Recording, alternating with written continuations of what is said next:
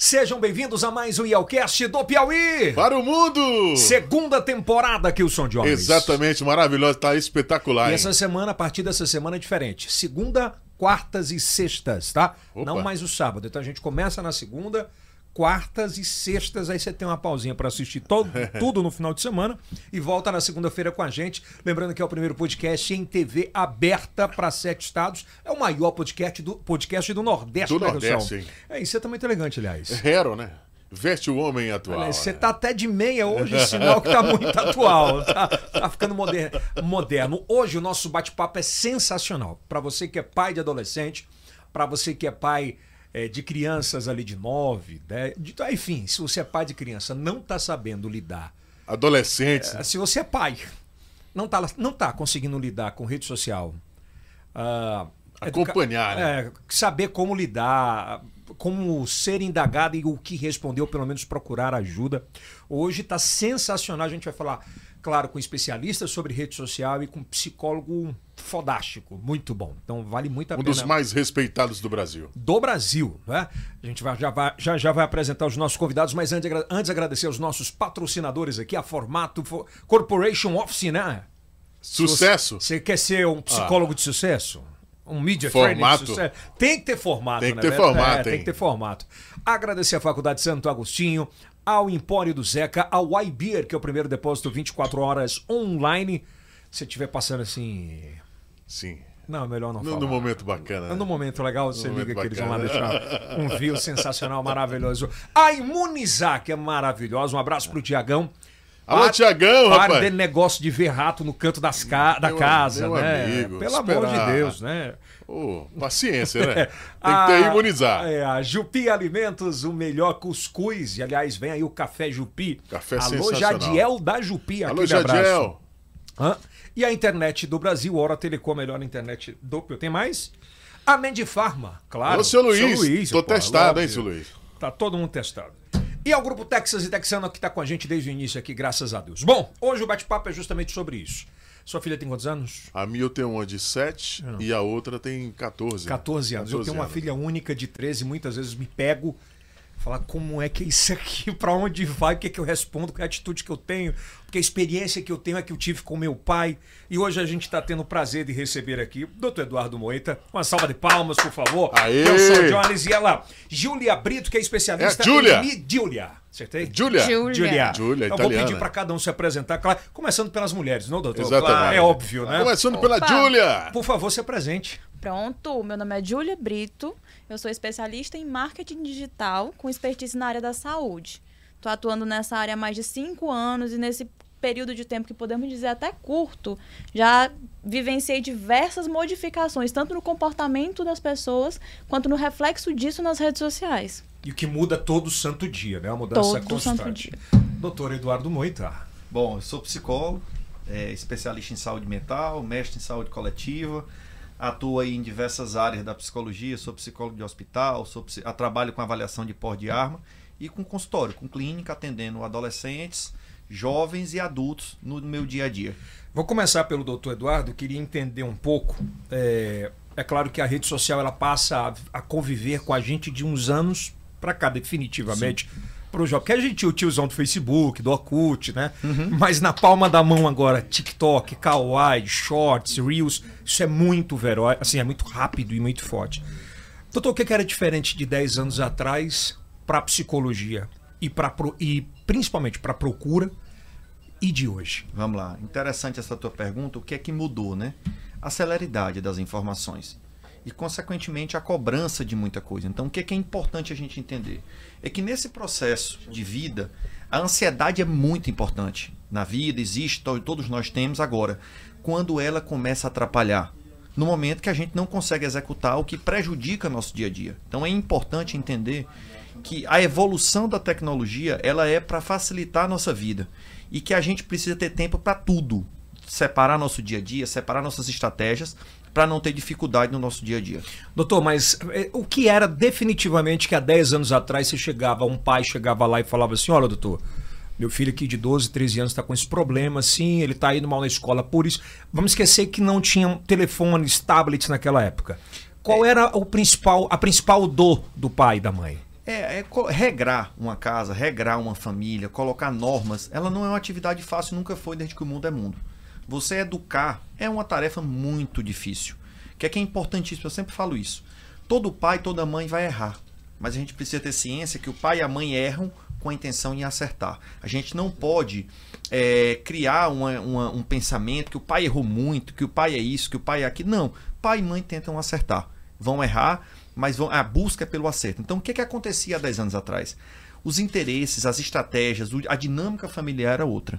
E a celeridade das informações eram outras. Então, à medida que se cobra muito, muita celeridade, muita informação, isso atrapalha o nosso dia a dia. Vamos dar um exemplo de como era essa chegada de informação. Porque eu me recordo que na época dos, meus dos meus pais, a educação meio que eu recebi, por exemplo, do meu pai, de advertência, de não fazer isso, aquilo, era muito do que ele vivia. Sim, sim. E durante o tempo a gente passa a entender que, ah, meu pai tá errado. pai- Quando a gente é pai, Sim. tudo. Tudo a gente entende. Tem- eu sempre falo uma coisa para meus pacientes, adolescentes e família como um todo. Tem uma música que define muito comportamento educacional, que é a música do Legião, Legião Urbana, que é Pais e Filhos. Você diz que seus pais não lhe entendem, mas você não entende seus pais. Você culpa seus pais por tudo. São crianças como você, o que você vai ser quando você crescer. Então, existe uma dinâmica familiar de repetir certos comportamentos, certas características, que sempre no processo de clínica a gente nunca fala, evita falar em defeitos e qualidades, a gente fala em característica. Tem muita coisa minha que é boa hoje, mas que em alguns momentos pode me atrapalhar, porque às vezes é tão bom que pode me gerar problema. Então, o que é que a gente precisa entender? Que na vida todo extremo é queda. A gente ir demais a, a uma determinada situação, vivenciar demais rede social, vivenciar demais algumas estratégias faz mal. A gente precisa dosar, a vida é equilíbrio, a vida é uma balança que a gente tem que estar buscando esse equilíbrio. E as redes sociais, elas são boas, elas são importantes, elas, elas ajudam. Mas como tudo que é demais, remédio, remédio é uma coisa muito importante. Em excesso ele é o quê? Ele é veneno. Então a vida é isso. A gente precisa ter essa dinâmica de dosar, de balançar, de balancear eh, de forma adequada as redes sociais, as nossas atividades, para que isso não se torne adoecedor, para que isso não me cause ansiedade extrema e que faça com que eu não consiga executar o meu dia a dia me, me prejudicando. Ô, Júlia, é, eu conversava agora há poucos minutos atrás com o Dr. Carlos Portela e ele me chamou a atenção de um dado que eu fiquei espantado. Ele disse: Você já viu aquelas pessoas que passam o dia inteiro no telefone, vendo rede social ou vendo alguma coisa de informação e no final do dia ela disse: Cara, e não levantou pra nada. Mas disse: Pô, tô cansado pra caramba. Sabe quantas calorias no fim do dia o cérebro gasta do corpo? E olhar isso: 350 calorias, é quase uma academia. Gente. É muita coisa. É muito louco, É uma né? dinâmica muito doida. né? Ele é tão forte que faz com que você essas calorias elas se vão e você não sabe com que gastou. Assim, Exato. né? Aspas. É interessante que você fica com aquela sensação de improdutividade. Cansaço. Porque você acabou se estimulando, né? Você colocou várias informações rápidas e superficiais na sua cabeça, mas você não se aprofundou em nada. Você ficou ali é, enchendo de informações, nadando no entretenimento. E no final do dia você fica. Eu não fiz nada. Cara, ele falou o quê?" uma parada, Júlio, que é muito louco e que eu nunca tinha percebido. Ele disse: pega o teu computador mais potente que você tem aí. Começa a abrir 90 páginas ao mesmo tempo. Ele vai conseguir funcionar? Talvez não. A cabeça, ele disse que cada aba é, uma, é, um, é um negócio. Sim. É, Essa informação que ele está dando parece semelhante com uma situação que a gente estuda no comportamento. Uma criança de 6 anos de idade, hoje, tem mais in- informação do que o imperador de Roma há 2.200 anos atrás. Uma criança de 6 anos de idade tem mais Recebe, informa né? recebe mais informação e tem mais informação à mão ali do que um imperador há dois mil e tantos anos atrás. Então, assim, a dinâmica de informação está muito acelerada. Eu costumo comparar a informação como se fosse uma alimentação. Você, você pode comer 10, 20 salgadinhos em um dia. Então a gente tem que ter muito cuidado com as informações que a gente recebe, porque elas fazem mal, né? Às vezes quando você lê uma notícia ruim, alguma situação que não é legal, que te fez mal, você se sente mal. Você dá uma sente aquela angústia, aquele aperto, aquele mal-estar.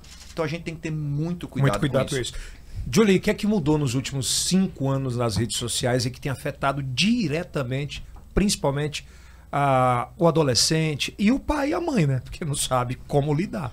Eu ia até comentar isso, pegando como gancho a fala dele, que toda essa mudança de comportamento influenciou também no sistema de aprendizado. Sim. Que a gente percebe, a gente que trabalha com marketing digital, a gente, para se adaptar, a gente vai recebendo informações como as pessoas estão vendo vídeos cada vez mais curtos, elas estão cancelando primeiro. Então você percebe que elas não estão tendo muita paciência mais para entrar. Sim. É aquela questão da multiplicidade de escolhas, que você entra na Netflix e não consegue simplesmente escolher um filme porque tem vários outros.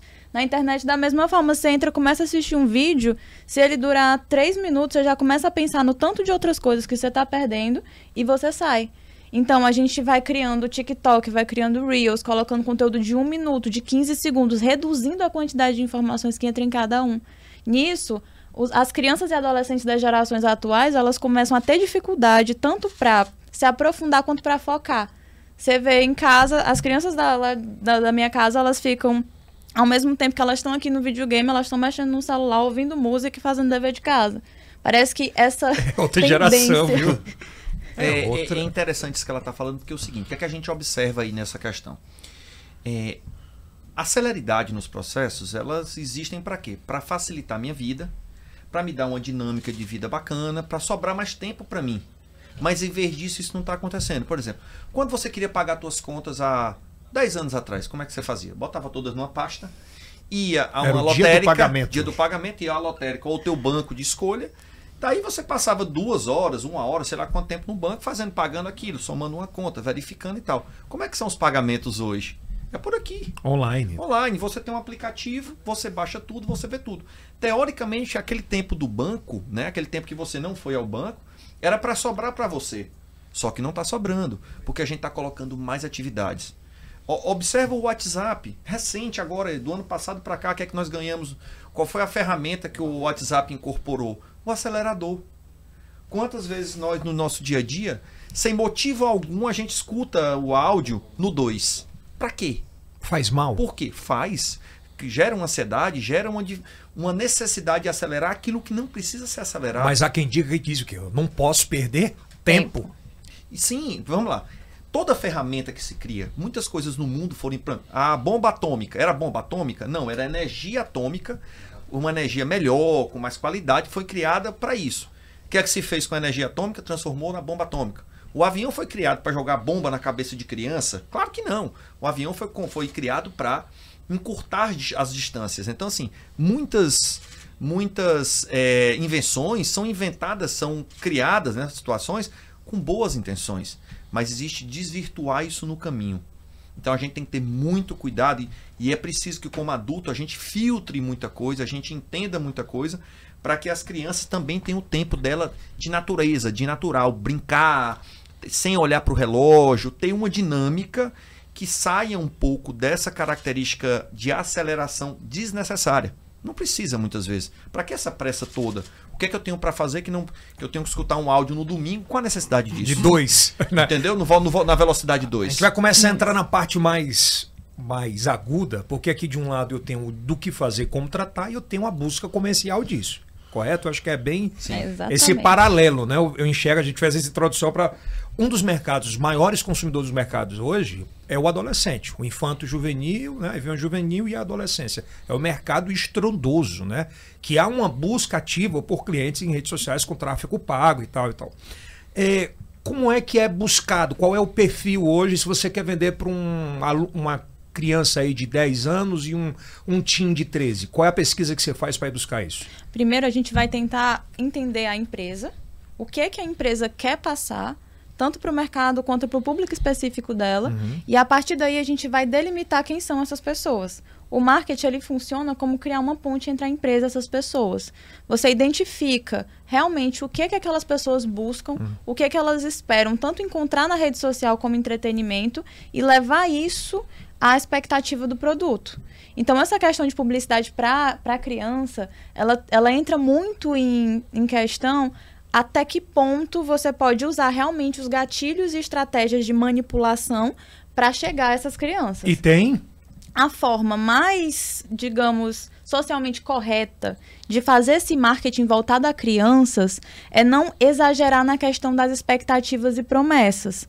É mais em volta de apresentar o produto e entrar no mundo dela. Tu pode me dar um exemplo, assim, para quem está em casa entender Prático, bem, né? um prático? Por exemplo, quando a gente chega naquela questão do. Pode ser um produto específico sem marca. Vamos, brinquedos. Uma boneca, uma boneca. Uma boneca. Quando a gente coloca muito, intensifica muito aquilo nela, a boneca, ela vai, ela vai mudar seu dia a dia, ela a- a- coloca. sei- Não sei se vocês lembram aquelas propagandas que tinham há uns anos atrás da bonequinha se mexendo lá, aquela coisa. E tinha um, um recadinho bem pequenininho, que é meramente ilustrativo. Aquilo ali faz com que a criança visualize toda a boneca se mexendo e tal.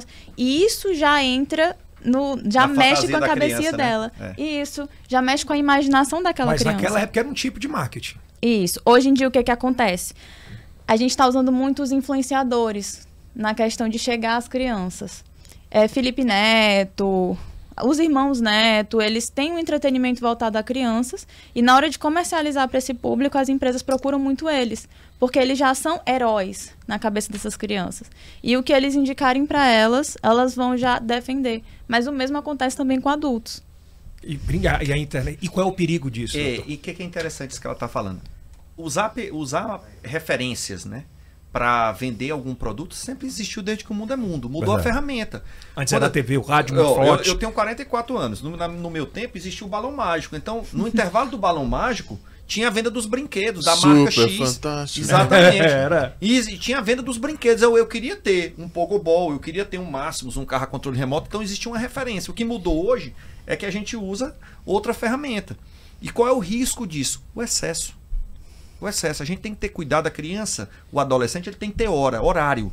Apesar de eu estar dizendo que tem momentos que são livres, ok. Mas o dia a dia desse adolescente é preciso ter regra.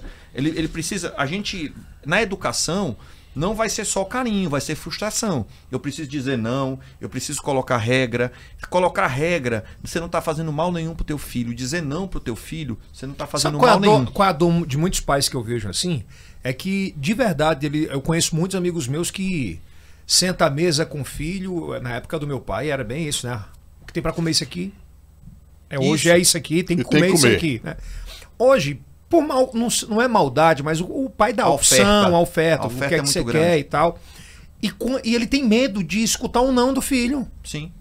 Tem muito isso hoje. Você tem medo de um filho ficar chateadinho com você, de deixar. Isso, criança de 10 anos, velho. É, isso assim, a, a criança tem que entender que a regra da casa não é feita por ela ou por ele. A, a regra da casa é feita pelos pais, pelos responsáveis. E, e ela precisa entender que o mundo funciona assim.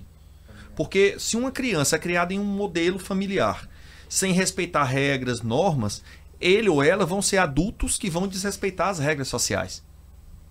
É claro isso. A criança ela é uma repetição. Quantas vezes quem está nos assistindo, quem está nos ouvindo agora, viu seu filho te imitar, né? Na sua forma de dirigir, brincando em casa, na sua forma de fazer um churrasco, na sua forma de se vestir, né? Quantas vezes alguma criança vai pintar igual a mãe? O salto da mãe. O salto da mãe, o sapato do pai, É. é. a forma de dirigir o carro da mãe ou do pai, seja, né? Então a gente- as crianças repetem isso. A criança é um espelho. Eu sempre, toda vez que eu recebo um adolescente ou uma criança, eu primeiro procuro entender a dinâmica daquela família. Porque a criança ela é um reflexo daquela família. Ou de ausência, ou, ou de falta, ou de excesso de algo. E aí a gente vai, dentro de um processo de terapia, procurar adequar e trabalhar essa questão que está acontecendo naquela família. Sem fazer juízo de valores, que é muito importante isso dentro de um processo de terapia, dentro do dia a dia da família, a gente não pode estar julgando. A finalidade não é julgamento. A finalidade é acolhimento e buscar estratégia para aquela família. E como é que existe alguma algum gatilho ou algum tipo de trava em rede social para o pai? Assim, se você você tem filho já? Não. Não. Ainda não. Mas quando você tiver, você, você pensa em ter um, um tipo de de prevenção, acho que é saber o que é que está consumindo, o que, como, quais são os primeiros.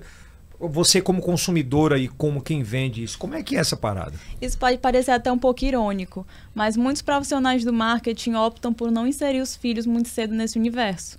Tem inclusive um documentário muito bom, é, o nome dele é O Teorema das Redes, O Dilema das Redes.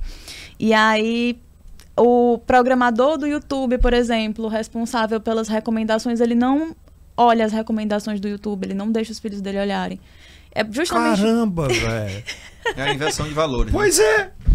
é justamente porque a gente conhece como funciona tudo isso. Eu, por exemplo, eu uso, quando eu uso redes sociais, eu evito muito o que o Instagram me indica. Porque o algoritmo ele é feito para te prender ali dentro. Então, conforme ele vai vendo o que tu gosta, ele vai te mostrando mais daquilo. E aí tende a criar muitos extremos. E isso com crianças, por exemplo, é complicado. Com adolescentes é complicado. Então, eu mesmo e muitos dos profissionais do marketing têm isso. De deixar a criança se formar primeiro, psicologicamente, inclusive, antes de inseri-la nesse excesso de informações manipuladas. Qual é a idade que mais cai nessa teia aí? a idade que mais cai nessa teia por volta ali da pré-adolescência. Porque assim, quando se é criança, existem certos filtros que os pais conseguem colocar para só aparecer conteúdo infantil. Mas aí quando você entra na pré-adolescência, que você vai até a criança vai até descobrindo novas formas de dar uma burlada nos pais. Apaga a mensagem. Apaga a cria mensagem. um fake.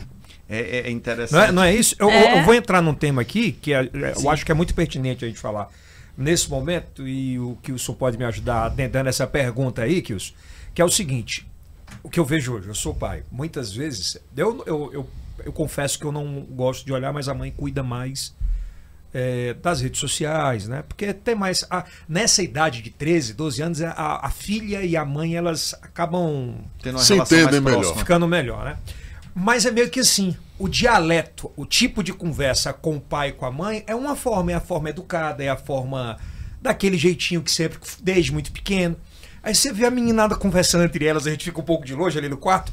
Aí fala, e aí, velho? É, mano. Muda, muda a linguagem. Aí eu fico.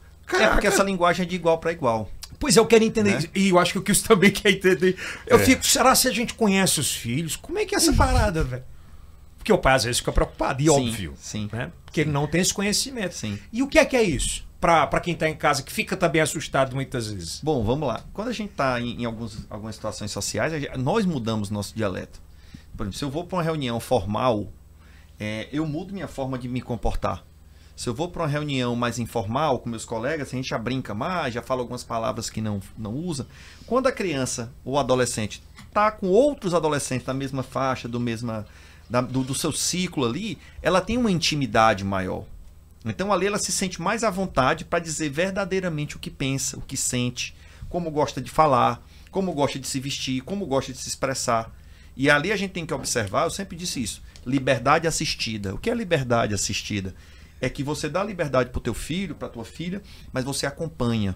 Você acompanha, você tem que ter a senha, deve ter a senha dos computadores, dos tablets, do celular e ele ou ela sabendo o que você tem. Não é para Ah, essa onda de dizer, não, eu tenho 13 anos, sou pré-adolescente, as senhas são minhas. Não, porque a, a questão de ser pré-adolescente, por mais adulto que esse pré-adolescente se acha, é muito interessante a gente pensar disso. Ele tem, ele ou ela tem 13 anos.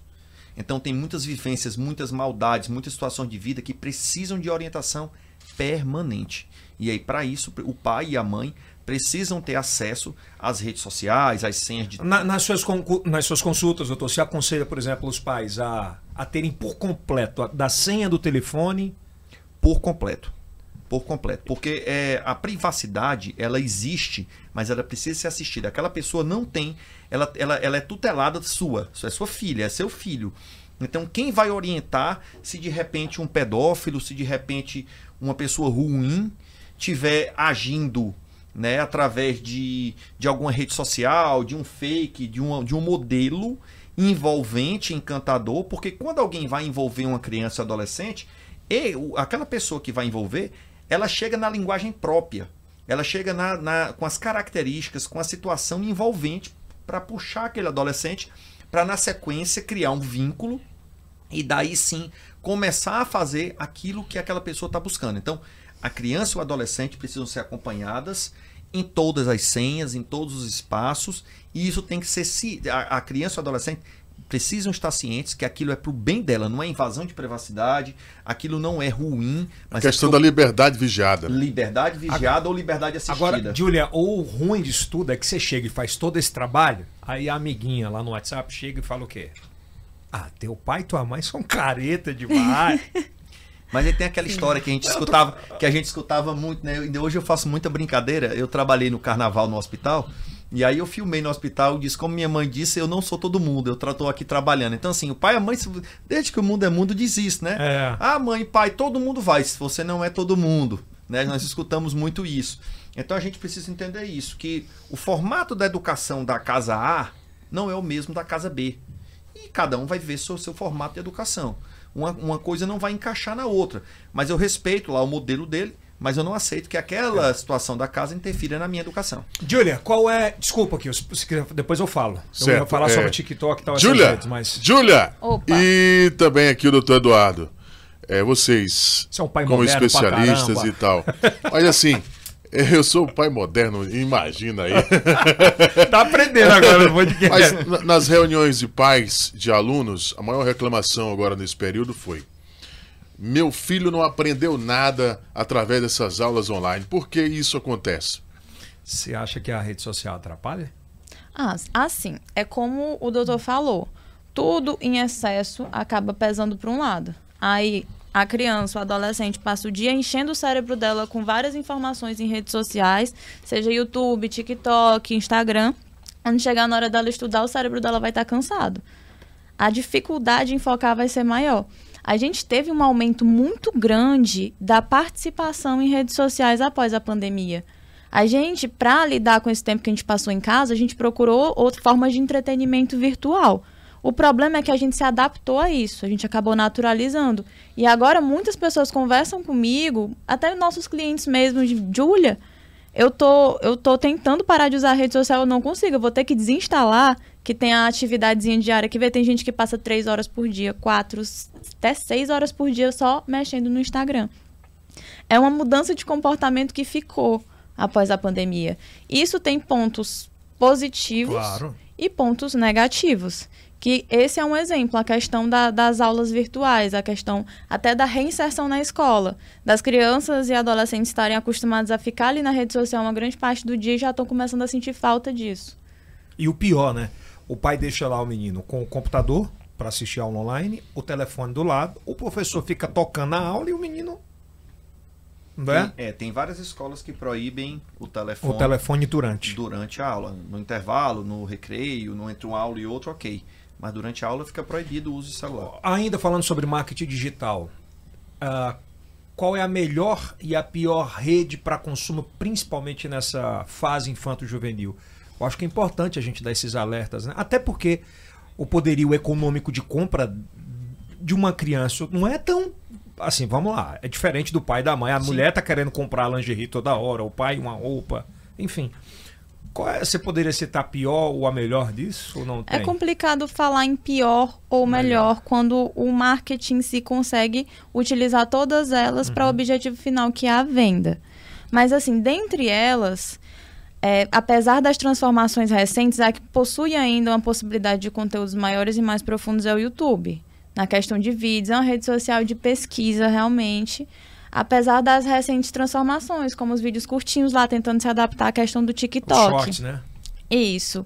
O TikTok, já em relação a crianças e adolescentes, ele acaba complicando um pouquinho mais, porque se tratam de vídeos curtos, Muitas vezes a questão dos filtros fica um pouco mais complicada. É uma rede social que não permite crianças, né? Quando você vai instalar, ele fala. Só que aí o que, que a gente faz? Ah, não, eu nem sabia disso aí. Quando a, gente, que, quando a gente vai colocar lá, o que, que a gente faz? Coloca a data de nascimento um pouquinho antes, né? Sim, pra dar os 18 anos, né? Pra dar os 18 anos. E aí ele libera tudo. Tu tá vendo nós estamos antiquados, minha filha. Tu tá mentindo pra mim. Ai. Você vê, a meninada do colégio toda tem. Toda criança. A mesma coisa na época do Orkut, entendeu? O Orkut, quando. quando eu tenho 24 anos. Quando eu fiz meu Orkut, eu tinha meus 10, 11. E eu coloquei lá, nascimento 1990, lindíssima. Não precisa comprovar nada mesmo na rede social. É então é só mentir. Sempre... É só mentir. É só... Aí você entra. Você mas já é... começa. Mas é porque, teoricamente, uhum. as redes sociais, quando foram criadas, no caso do Orkut, qual é o pensamento dele? É que é que, nesse aspecto, o que é que acontece? Alguém está gerenciando. Um adulto está gerenciando. Então, é, a, o pensamento de uma rede social é que existe gerência familiar. E que isso de botar a idade a mais não é para acontecer. Uhum. Mas só que acontece. No mundo real isso acontece. Então, esse controle fica difícil de uma rede social em qualquer lugar do mundo de você saber quem realmente está utilizando aquela, aquela rede, se aquela pessoa tem aquela idade. Então, é isso que a gente. É isso que pai e mãe tem que estar próximo. É que para que isso não aconteça. A gente, se uma rede social, se um filme, se uma, uma, uma, uma peça de teatro, seja o que for, tem uma escala de classificação de idade, vamos respeitar aquilo, porque muita. E você pode até fazer o contrário. Ah, o filme tal tá liberado para 14 anos. Acha esse filme muito violento, acha esse filme muito assim. Você não vai assistir esse filme porque eu sou seu pai, eu sou sua mãe, e eu entendo que é, não te vejo pronto para assistir aquilo. Eu assisti um filme recomendado para 12 anos agora, tem pouquíssimos dias. Eu comecei a assistir, a classificação era para 12 anos. No início do filme só falava de sexo. Sim. Ah, fulaninha não transou com não sei quem. Eu digo, caraca. É, a sexualidade é uma coisa natural, faz parte da descoberta do adolescente. O que é que precisa ser feito? É preciso que se explique, se converse muito com essas crianças, esses adolescentes, para que aquela, aquele, aquela questão de sexualidade não vire um problema, não vire uma dificuldade, não vire uma gravidez precoce. Qual é o momento para isso? Quando, a, quando o adolescente pergunta. E aí você tem que procurar uma estratégia. Eu sempre oriento. Se você não se sente pronto ou pronta, procure um profissional. Procure, se for a menina, procure a ginecologista para sentar, marcar uma consulta e a ginecologista explicar né? Se for um menino, da mesma forma, procure um especialista. Por quê? Porque procure uma psicóloga, procure um psicólogo para te orientar, na escola, inclusive. Mas vamos lá, é, nós moramos, por exemplo, aqui no Nordeste, há ainda aquela, aquela história de nós somos criados pelo. A gente tem uma herança muito forte é, de dizer assim: ó, vamos falar só de sexo com os nossos filhos quando ela completar pelo menos de 15 a 16 anos.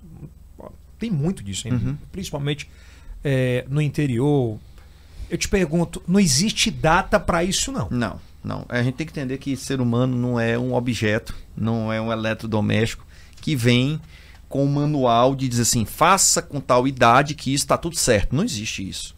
A gente tem que entender o momento de cada pessoa, de cada ser humano, a vivência, a percepção, os sentimentos, né? as frustrações. Então, mediante isso aí, você essas transformações, as não. transformações que elas são individuais. Às vezes você tem quatro, cinco filhos, a tem três filhas mulheres. Um, a menstruação em uma chega com 9 anos, a outra chega com 12, a outra chega com 14.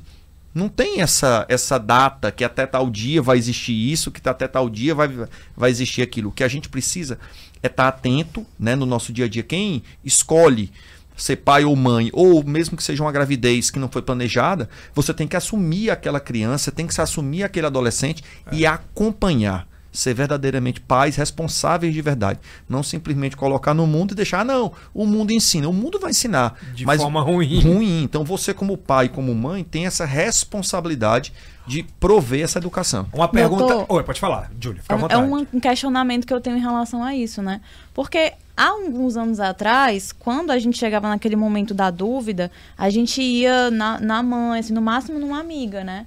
É. Hoje em dia, a a mulher adolescente, por exemplo, o homem jovem, eles vão pro Google. Dá um Google. Como é que faz isso? E no Google tá cheio de informação incorreta. E assim, como que a gente vai criando essa abertura para que esse adolescente, ao invés de ir pro Google, possa vir boa, até a gente? Boa, fantástico. Vamos lá. Primeiro é dando abertura do dia a dia. É conversar no nosso dia a dia com, de temas que são tabus e que são polêmicos, mas que precisam ser conversados. O segundo é que no momento que eu acompanho meu filho, minha filha, no Google, no, no, lá no notebook, no tablet dele. E eu fiscalizo, ele sabendo tudo mais. E eu pego o tablet e eu vejo que tem uma busca sobre sexualidade. Fulano, vem cá, vamos sentar aqui um pouco. Queria conversar contigo. Eu observei que aconteceu isso, isso e isso. Me fala qual é a tua dúvida. Vamos conversar? Seu pai também teve essa dúvida. Será que tua dúvida é semelhante à que eu tive? Mas e bem calmo, né? Com tranquilidade. Uma coisa importante: sexualidade é desde que o mundo é mundo sempre foi tabu. A primeira vez de alguém, seja homem, menino ou menina, ela sempre é uma, uma situação que gera vergonha. A gente vê nas nossas aulas de, da escola, quando você fazia tinha aula de biologia ou aula de ciências, que mostrava o corpo humano em alguma transparência, que no tempo era, era transparência, né? Que era, que era o retroprojetor, que hoje é o data show, que tinha alguma coisa, ou que tinha alguma fala sobre ciclo reprodutivo, a... tem aquela risada na sala. Né, que é natural. aquele, por quê? Porque o, aquele riso é um riso de vergonha, aquele riso, do, tipo assim, aquelas brincadeiras. Então, a família tem que acompanhar isso de perto. A família precisa estar ciente, pai e mãe, que a sexualidade vai chegar para o seu filho, vai chegar para sua filha. E que você precisa estar atento onde ele está se abastecendo de informações. É no Google, é um coleguinha que, que é dois anos ou que, tá, é, que é adiantado, já fez alguma coisa que ele ou ela não fizeram ainda, e não fazer julgamento. Eu sempre falo que em processo educacional, quando a gente vai conversar com o adolescente, a gente primeiro faz o acolhimento. O que é o acolhimento? Não vir com frases nem com formato de julgamento. Você Sim. fez isso, você sabe que isso é um absurdo, bora conversar sobre isso. Não.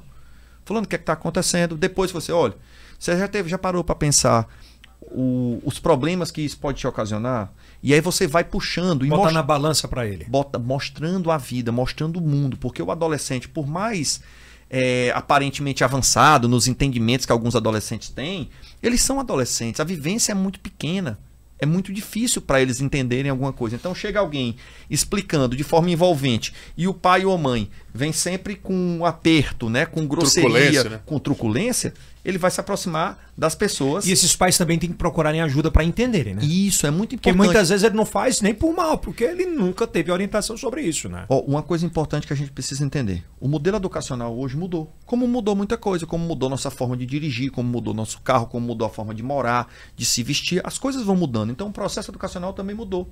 Então você precisa procurar ajuda quando você não consegue criar estratégia ou criar formato familiar dentro de uma casa, dentro de uma família, para explicar aquele criança, aquele adolescente, como é que tá, aquela situação pode ser vivenciada. E aí você busca a ajuda de um profissional para te auxiliar com relação a isso. Júlia, deixa eu te fazer uma pergunta, eu tenho muita curiosidade gente, a gente entrar, antes de entrar em outro tema ainda sobre essa questão de sexualidade. Certo. Eu acho que a tecnologia ela ajuda muito a mostrar para quem é responsável pela, por exemplo, se você. A pergunta é: pai e mãe, mesmo que sejam leigos sobre redes sociais, uma forma de identificar o consumo de conteúdo do seu filho é abrindo o feed assim do TikTok, do, do Instagram, do Kawaii, do YouTube, ali ele revela quem ele é, mesmo que muitas vezes oculte para os pais? Sim. Aqueles recomendados, aquele para você, são uma amostra de tudo o que você vê dentro da rede social. É como eu falei agora há pouco, a rede social ela entrega para você o que ela percebeu que você gosta, porque ela quer te manter ali por mais tempo. Então, quando você tá lá, você abre aquele recomendados, né, aquele for you do TikTok, por exemplo, e você sai arrastando. Ali são os conteúdos que a rede social identificou que seu filho gosta. Então é basicamente por aquela vertente que ele vem assistindo Mesmo a rede que ele social. vá lá e diga, olha, ele apague uma busca, ele apague, continua lá. Isso. Massacre, é um massacre. Isso é uma, é uma dica da peste. É, pra... Sim. O algoritmo te identificou. Isso, tanto Instagram, quanto TikTok, quanto recomendados do YouTube, todos eles vão te indicar o que, o que você costuma ver, mais Aí ou vamos menos. lá, doutor. Menino de 13 anos. A mãe abre o feed e tá só a gatona lá com a bundona de fora. O que a mãe vai fazer? e ao contrário também a menina vendo Sim. os gatinhos dela. Sim. Qual é o primeiro susto assim, né? O, a mãe fica já porque eu acho que o pai e a mãe, como você falou, Tem pai erra, que quebra vezes, o celular. Né? É, quebra o celular. Às vezes o pai e a mãe ficam preocupados que diz, não, vou namorar agora não, vai estudar, vai focar. É, vamos lá, interessante isso porque a... a primeira atitude é da repressão. É, mas a curiosidade é só é aquela história que eu disse, a gente precisa parar e olhar um pouco pra gente como foi nossa curiosidade quando a gente tinha aquela idade. Não, era menor, era maior, porque também não é obrigado ser do igual nem semelhante. Às vezes é diferente. Mas pra... naquela época era na Band de madrugada, que não dava. mas entenda, mas você lembra. Cine privê. Cine privê. Era. Ó, o outro. mas você, é, você já trouxe, né? Mas é, mas é, mas a sua lembrança, você lembra dos teus desejos. É. Você lembra da sua primeira namoradinha, do seu primeiro namoradinho, você lembra as suas vivências. Então, assim, aquilo vai acontecer com teu filho, com tua filha, que é natural do ser humano, é evolução, é busca por entendimento da sexualidade, é a busca por prazer, é a busca por satisfação. O que a gente não pode é demonizar isso como sendo um problema, que isso a, é Há um problema muito grande, doutor, de os pais de hoje em dia, porque assim, eu posso estar muito errado, porque eu também não sou médico, mas é uma pergunta que eu tenho. Eu vejo muito hoje os pais transformarem seus filhos em produtos do Instagram. Ele é o perfeitinho, ele é, ele tá de boa roupinha assim, ele tá de roupa da coach, não é coach não, é, é essa a Vuitton, eu tenho que mostrar aquele produto perfeito. É, você pode ver nas redes sociais esse modelo de vida perfeita, ele existe. Nós tivemos um levantamento aí da Organização Mundial de Saúde sobre o Brasil, falando de oito feminicídios conhecidos, né, que viraram manchete no mundo, e que tu entrava na rede social, a, a, a mulher que foi vítima, ela estava três dias anterior com um cara abraçado em um cachorro cena de, de margarina, cena de, de manteiga, cena de, de casa perfeita, de comercial, produto né? de comercial. E na verdade a vivência dela estava um horror. Só que as pessoas botam na rede social aquilo que existe, mas muito mais aquilo que eu gostaria que, de mostrar. É, quando eu falei sobre isso, é justamente essa opressão de não deixar a criança ser o, é o que você quer. Sim. Idealiza para ela. Sim, sim, sim. Você eu acho fa- interessante que no século passado ainda, Bauman, no Amor Sim. Líquido, Sim. ele traz essa, essa frase assim, Sim. meio impactante, né? Dos filhos são mais um produto. Um produto. Um produto Já se social. falava nisso, né? Já se falava. Com as redes sociais só ficou mais evidente. E um dos problemas dentro das redes sociais que são identificados é justamente essa idealização. Antigamente a gente pegava a romantização do filme, né? Sim. Ah, eu quero um amor do Jack e da Rose. Agora tu entra aqui É. no, teu, no teu Instagram e o relacionamento das pessoas parece perfeito. A novela é a sua, não é Exato. mais a dos outros. E é bom que tu lembra que tinha aquele cenário de foto perfeita que o menino tava puto no chão ali. Sim, sim. Aí o pai fala: vem pra cá e acha graça. Tem a foto. né? Ó, isso aí que ela acabou de dizer é muito interessante. Existem diversos autores da sociologia, da antropologia que estudam sobre comportamento, que é fantástico. A gente tem, existe um livro chamado A Era do Vazio de Lipovest que fala sobre essa coisa efêmera, passageira, essa agilidade nas informações, que traz muita coisa positiva, que traz muitas informações, mas que traz muita coisa que não precisa. Muita coisa ruim, né? Muita coisa ruim. A gente precisa entender uma coisa que é básica e simples. A vida é equilíbrio. Eu tenho que ter tempo, eu tenho que me organizar, eu tenho que. Eu posso olhar meu Instagram, meu Facebook, meu TikTok, minha rede social. Não é YouTube. problema, né? Não é problema. O problema é quando eu estou deixando de fazer muita coisa ou quando aquilo está me sobrecarregando e eu não estou executando outras atividades. O a minha interação. É, eu escutei uma vez, há um tempo atrás, em uma palestra em São Paulo, o- quando começou esse movimento de rede social, que ele disse o seguinte: é, o WhatsApp, assim que começou, ele aproxima quem está longe e afasta quem está perto. Né? O WhatsApp ele aproxima quem está longe, ou seja, o cara está lá na China, Estados Unidos, ou está em São Paulo, ou está na cidade aqui perto.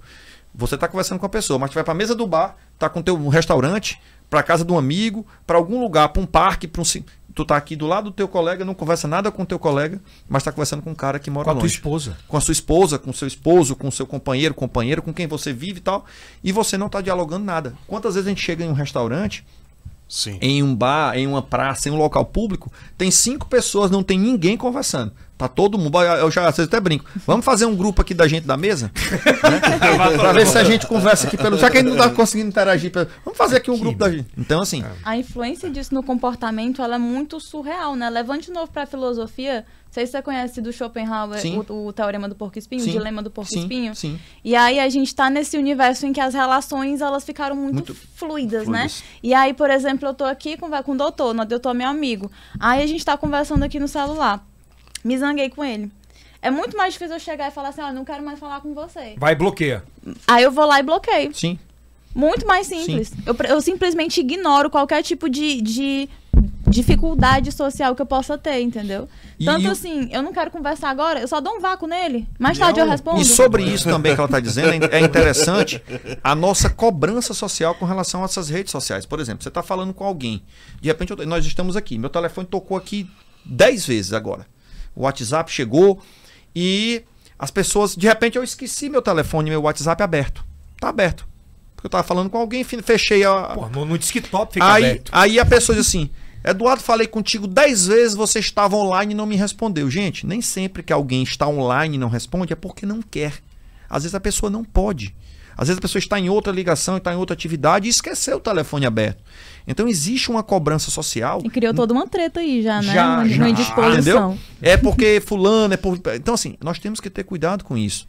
A, a finalidade, quando eu, quando eu dou qualquer entrevista, palestra sobre comportamento, é isso. Vamos ser mais leves e vamos, vamos buscar esse equilíbrio. Né? vamos, vamos diminuir essas cobranças, essa celeridade de informação, porque nem sempre muita informação é sinônimo de aprendizado. Isso a gente tem que entender. Júlia, é, cada vez mais a- as redes sociais elas evoluem, elas agem rapidamente. Há uns dois anos atrás, o, o hype, como a gente fala hoje sempre, é era o Instagram. Né? Muito forte. O cara passava duas, três horas para fazer uma foto e ao ar. e cada vez mais o Instagram tem perdido força para as plataformas de pequenos vídeos. De alguma forma, isso influencia, por exemplo, na vida do jovem que quer o conhecimento em um minuto em vez de assistir uma aula de 45 minutos? Com certeza, esse comportamento dele vai ser estimulado. Acaba sendo que é uma identificação do que é preferível e um estímulo disso. As pessoas vão, vão indo para esse extremo de receber informações cada vez mais curtas. O Instagram, ele provou que está preocupado com, essa, com esse crescimento do TikTok quando Sim. ele tentou, ele tentou comprá-lo primeiro e depois, quando ele recebeu a negativa, ele tentou inserir com o Reels. E aí ele colocou o Reels lá dentro, o YouTube também colocou os Shorts lá, que são todos vídeos curtos, para não perder lugar nesse novo universo digital que é de rapidez. E que cada vez está mais rápido. Cada vez. É, E mas isso, pode falar. E, e se a gente for observar também, isso vai para o lado da educação, é do, dos cursos, do curso superior, né? Na Europa é um curso, um tecnólogo, a duração de dois anos. Aqui no Brasil já é febre isso, né? É, os caras não querem ficar mais quatro anos na faculdade. Isso atrapalha também na relação com os pais, não tô afim de escutar o sermãozinho do pai e da mãe ali. Exato. Diz, é bem isso, por isso que, ah, eu não tenho paciência pra você hoje. Ah, mas vai ter. É essa história, né? É, gente, é a, a dificuldade, o choque de relações, ele sempre existiu. Pois é, é isso que a gente tem que Né? esclarecer a gente, como a- lidar, a, né? gente tem que entender que dificuldade da minha avó para minha mãe, para a geração da minha mãe, existiu. Da minha avó para minha bisavó, também existiu. Da minha bisavó Pra Bibi. para bibivó, já foi menor, porque o processo social era mais lento. Cada vez que eu acelero o processo social, eu aumento oportunidades, eu aumento estratégias e eu dificulto as relações. Quanto mais opções de escolha eu tenho na vida, mais eu vou ter dúvida. Né? Quanto, imagina, quando eu fui fazer meu curso, não existia o curso no Piauí de psicologia. Então, vou, pra onde é que eu vou? Vou para Recife, vou para Fortaleza, vou para São Paulo, vou para Rio de Janeiro, vou para onde? Vou fazer o quê? Então você não tinha tanta opção. Hoje, o meu curso tem em 12, 14 faculdades, universidades no estado inteiro. Online. Online. Não, não tem Ah, online. não, não, online não tem. mas assim, É tem. quase tudo tem online. É, mas assim, em algum momento vai chegar. E nós Lógico. tivemos aula online, né? Defesa de mestrado e doutorado online. Então, a- a celeridade. Qual é o bom de tudo isso? Existem muitas coisas boas. O que é o bom da reunião presencial? É que você interage, você se desloca. E qual é o bom da reunião à distância? É que você otimiza tempo. Eu tenho no meu modelo de consultório pacientes que eu atendo de forma online, que estão fora do estado ou que estão em algum tipo de viagem, e tenho pacientes presenciais. Tudo tem o seu formato, tudo tem suas vantagens, tudo tem seus benefícios. O que a gente precisa entender é isso. Eu vou buscar dentro da minha realidade parar de tentar copiar o modelo de rede social de família perfeita. Olha, tá vendo fulano? Ele tá não sei aonde com o filho, o filho dele é muito educado. Tu viu a foto do menino? Esse daqui de casa não para. É, é, é, parece que tem uma, é um capeta, não sei o quê. Pô, você não sabe como é que é a vida do cara antes daquela foto ou pra tirar aquela foto, o que, é que aconteceu? Só sabe do Instagram. só sabe o que está colocado. Rede social a gente coloca aquilo que a gente quer. Não existe essa transparência de colocar a vida real. Né? Então, a gente precisa entender isso. Modelo de vida ideal, grama mais bonita, pessoa mais arrumada, é sempre do lado. Nunca é a gente, mas a gente aqui não é real muitas vezes. Um outro Tem te- movimentos É. dentro da internet que estão indo contra essa maré. Né? Perfis que, que tentam trazer mais da realidade. Sim, sim. Tanto, é, isso começou muito em relação a corpo, né? Corpo feminino. Sim. E aí são mulheres que postam a foto na pose e a foto sem a é. pose. Sim. Pessoas Mas que ainda é mo- compartilham. é, Júlia, mas é muito pequeno ainda perto do É universo do mundo perfeito, Sim, né? sim. É muito pequeno. É mais uma tentativa realmente de diminuir. Ah. Mas assim, essa Quebrar barreiras, de né? quebrar barreiras, mas É. essa consciência de que ali é virtual, ela é necessária. Voltando ainda para os adolescentes, né, que é o nosso tema aqui. É, a descoberta da sexualidade. né, quando a gente fala sexualidade, você tem, é, tem um consumo também muito forte é, das redes sociais para compra de produtos.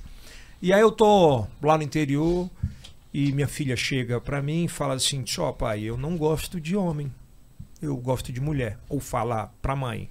A mãe já acredito que perceba pelo conteúdo, pelo como é que lida com, com essa situação? O, existe já a literatura mais recente traz muito sobre isso. Como a gente pode ajudar, né, os pais e mães que, que, que tem que entender isso, né? Vamos lá. A primeira coisa que a gente precisa entender é E que é um tema muito muito polêmico. Você não pode é, dar uma é. palavra fora que Vamos, vamos entender o, o que é que aconteceu com a humanidade. Existia no passado, por exemplo, nos Estados Unidos, a questão de sexualidade. Desde 1978, a Associação Americana de Psiquiatria tirou do rol das doenças a questão da, de ser gay ou de ser lésbica. Deixou de ser uma doença. Né? O Brasil já é mais recente, dos anos 90. Então, qualquer mudança de comportamento social, ela demanda tempo para ser assimilada, para ser digerida, para ser compreendida. Então, quanto mais informações como essa que a gente está fazendo hoje, a gente leva, melhor. Primeiro, não se usa mais a palavra opção sexual, porque ninguém opta com relação a isso. Você é orientação. E é quando alguém me pergunta, Eduardo, e essa orientação vem de onde? Isso é uma auto-orientação. A pessoa se auto-orientou com relação a muitas coisas na vida. Tem coisas que você gosta, que você gosta, que eu gosto, que são relativas à minha orientação. Então a sexualidade é uma auto-orientação, é uma percepção do que é bom, dos teus desejos, suas vontades. Nenhum homem e nenhuma mulher é mais digno ou menos digno porque gosta do mesmo sexo. Isso é que é importantíssimo entender. Dignidade, ser homem, ser mulher, na essência, não é questão de, de sexualidade. Então tem pessoas que são gays, héteros, bi, lésbicos. Isso não interessa, isso não vem ao caso. Dignidade do ser humano se dá pelo meu comportamento social. E o meu, a minha questão da minha orientação, de quem eu gosto de me relacionar, isso não vai me, me tornar uma pessoa boa ou ruim. Né? É isso que a gente precisa entender. Por que, que existe um preconceito? Por que, que existe? Porque durante anos muitas pessoas aprenderam que isso era doença. Então você tá, foi modificado isso, foi trabalhado essa questão, só que demora um, algum tempo para as pessoas entenderem isso. Né? Se você perguntasse lá nos anos 60, 70 para um pai se ele queria ter um filho homem do sexo masculino, assaltante ou homossexual, o que é que o que é que, o que, é que esse Qual pai seria a resposta? Qual seria a resposta do pai dos anos 60, 70?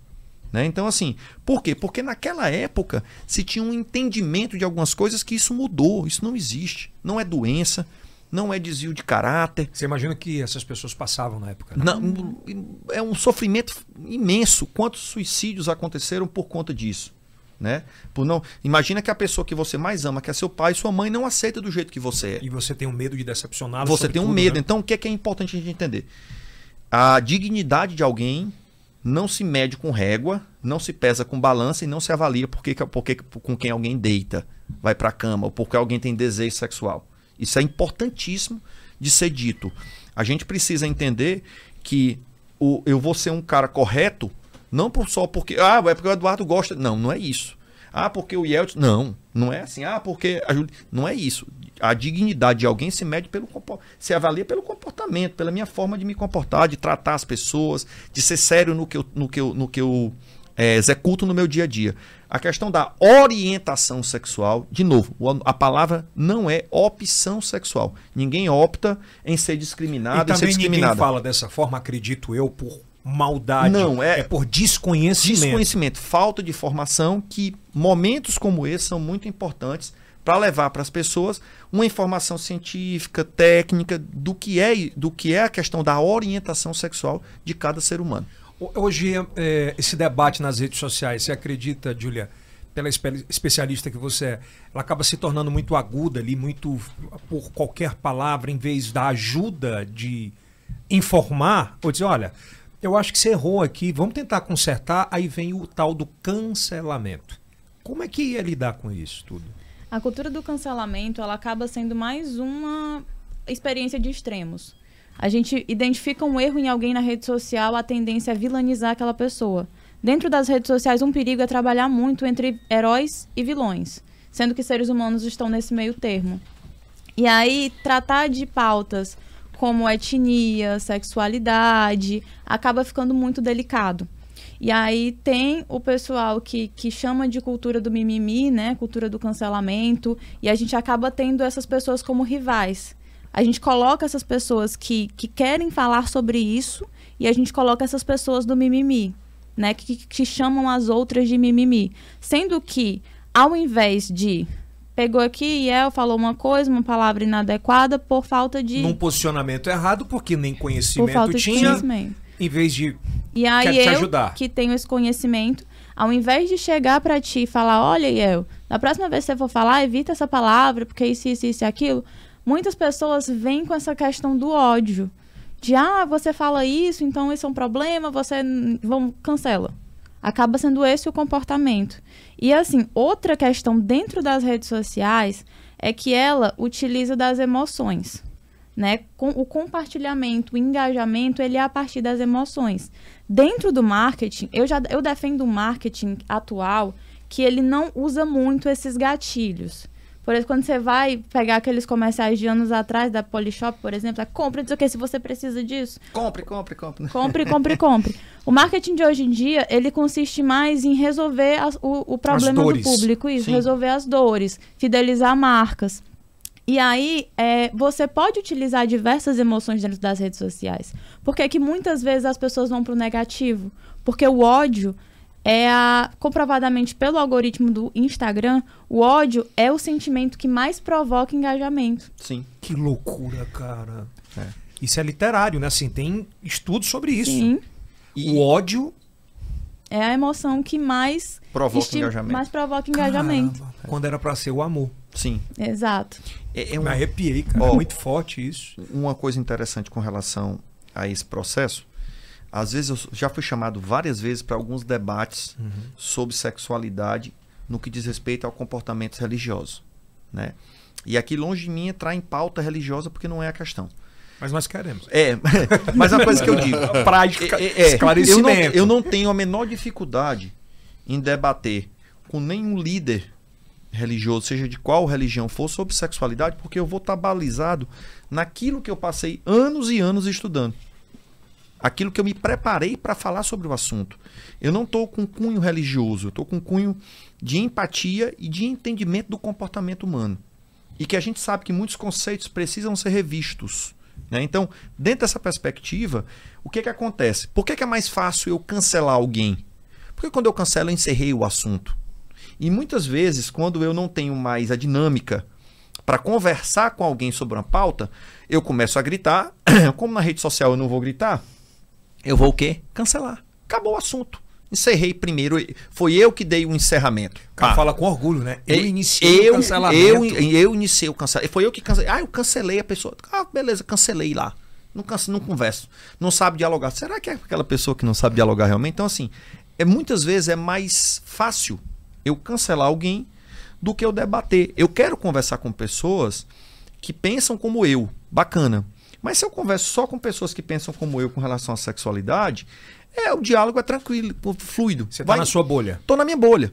Quando eu saio da minha bolha, que eu vou debater so- com, com pessoas que têm um pensamento diferente do meu, eu vou muitas vezes não vou convencê-lo ou convencê-la naquele momento, mas eu vou plantar uma interrogação naquela pauta. Eu participei de diversos momentos na Câmara dos Deputados e no Senado sobre questão de sexualidade, debatendo com pessoas e por várias vezes pessoas que discutiram comigo forte assim na bancada, quando a gente terminava a discussão, se eu queria que você fosse no meu gabinete tomar um cafezinho, ou seja, ali eu atingi meu objetivo. Eu não sei se ele ou ela vão mudar de opinião. Mas pelo menos ouvir. Mas mais, pelo né? menos ele vai me ouvir ou ela vai me ouvir. Então, assim, quando eu representei alguns momentos como psicólogo aí, os conselhos de classe ou em alguma, em- ou em alguma pauta em Brasília da Câmara, a intenção era essa: é levar informação para quem faz nossas leis. E isso que é importante também a gente entender. Debater sempre de forma respeitosa e entendendo que nós temos no, que nós vivemos num país laico e que por isso as pessoas têm divergência de pensamentos, onde eu vou debater tecnicamente a minha pauta. Júlia, a maioria dessas perguntas, o que o senhor vai fazer a, a próxima, mas a maioria dessas perguntas, a maioria desses cancelamentos, que a- a- você vê que sempre são as mesmas pessoas fazendo os mesmos comentários, né? Elas checam a informação, elas se aprofundam no conhecimento, Ou a maioria dessas pessoas que são tão engajadas pelo ódio, elas ficam no achismo, assim? É um, o maior problema dentro das redes sociais é justamente isso. A maioria dos julgamentos vem a partir de informações superficiais. Ou falsas, às vezes. Muitas vezes falsas. A gente teve a questão das fake news, que elas ficaram cada vez mais intensas, porque você recebe uma informação, ela te choca, especialmente se ela te causar ódio, tu não vai ter o trabalho de pesquisar. Você só vai compartilhar.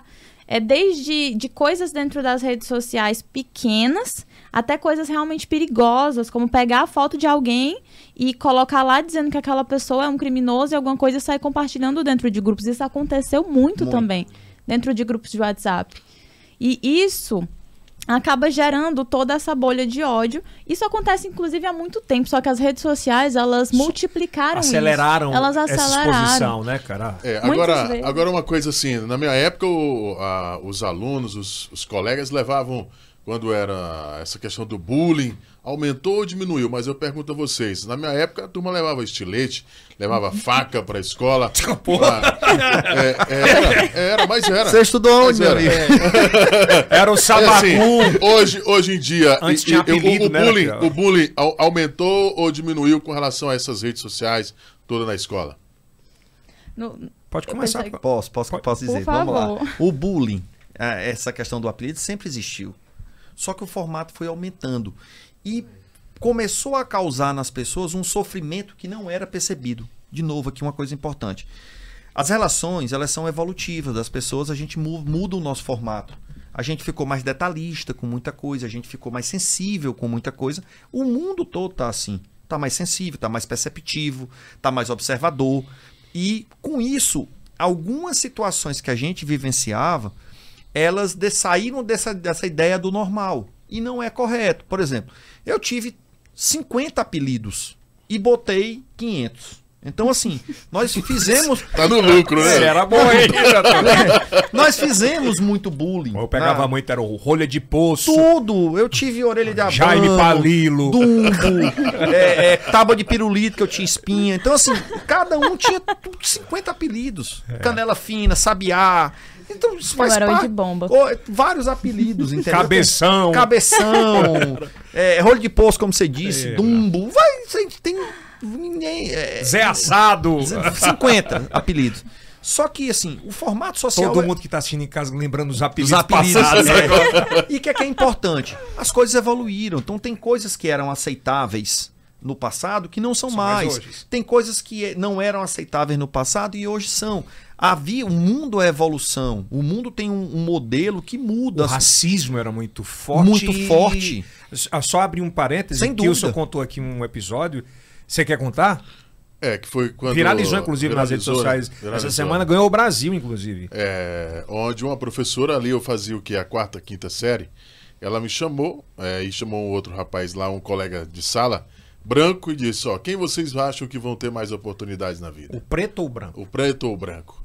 É, isso aí é uma coisa que aconteceu comigo. E aí né? ele falou Caramba, que é. depois de algum tempo ele queria ser famoso. Não, ele quis ser famoso por isso. E algum tempo depois ele fez a matéria com esse cara na Sim. central de flagrantes presos por tráfico. Caramba. Sim. E o cara era branco e ele estava entrevistando. é, porque a dinâmica do mundo é essa. Vamos lá. Se é verdade. Vamos lá. É se a gente parar para né? pensar no mundo, o Will Smith falou de um caso, cara, pô, o cara é famoso no mundo inteiro e ele sofreu em Nova York um já, já ator de Hollywood, já milionário e tal, bilionário, né? Ele sofreu um preconceito por ser negro. Mesmo sendo bilionário, mesmo sendo um ator hollywoodiano. Então isso existe, o mundo existe. Agora, as coisas vão mudando, a dinâmica vai mudando. E isso com criança é muito mais louco na escola. Muito mais louco. E é uma coisa que eu sempre falo de comportamento humano. É, tem umas semelhanças do comportamento que elas são no mundo inteiro. A gente até já conversou sobre isso. Se você for em qualquer praça do mundo, você vai encontrar a mesma dinâmica. Qual é? Crianças brincando, né? Independente de, de, de orientação, de raça, de qualquer situação. Idosos com seus joguinhos, né? Seja dama, gamão, é, carta. Então a dinâmica do comportamento ela é semelhante no mundo inteiro. O que muda é esse percurso entre a, entre a infância né? e a, e a melhor idade, vamos dizer assim, muda muito culturalmente. A gente precisa evolu evoluir culturalmente, a gente precisa diminuir os preconceitos, a gente precisa diminuir aquela ideia, aquela ideia preconcebida, formada sobre tudo. Não tem até uma música que uhum. fala sobre isso? A gente precisa ser isso, a gente precisa ser mais metamorfose, a gente precisa ser, ter mais mudança, entender que o mundo precisa de mudanças. E a mudança do mundo, ela começa primeiro dentro de mim. Percebendo alguém, ah, uma vez eu escutei isso de, um, de, um, de uma pessoa que estava conversando. Disse, ah, fulano disse que não me aceita como eu sou. A, com a moça, né? Disse que sim, como é? Não, porque eu sou lésbica. Mas eu não estou pedindo ele em casamento, não. Ele não tem que me aceitar nada, não. Ela levou na brincadeira, né? A, a, a questão. Mas é um sofrimento, é uma questão. Então, a gente precisa entender que o mundo é diferente e que a mudança do mundo, se a gente quer um mundo melhor, se a gente quer melhores, melhores expectativas para nossas crianças, para os nossos adolescentes, a gente precisa fazer o dever de casa. Mudar mudar. Sim, na questão, continuando a questão do bullying, a gente entrou numa vertente que é o cyberbullying, Sim. que é o bullying virtual. Sim. E Como é que é... funciona? Vamos colocar, por exemplo, o Twitter.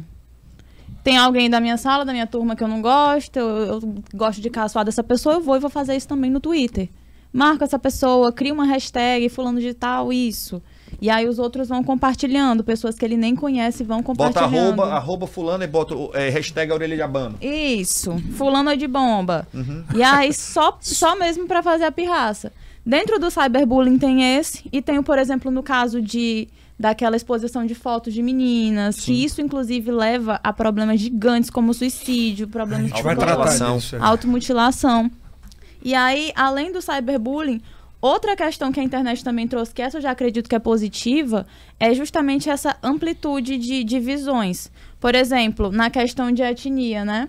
Quando você é criança, aí você escuta muito aquele negócio de, de, de negro é ruim e tal, aquela coisa, você é inferior. Só que aí você entra na internet e os movimentos a favor de pessoas negras está crescendo, você pega novas referências de, de, de, por exemplo, no meu caso, de mulheres negras. Você não tem mais como referência só aquelas personagens que seguem o mesmo estereótipo. Sim essa diversidade está aumentando e esse senso de poder, essa percepção de poder, na verdade, Sim. ela está chegando às pessoas.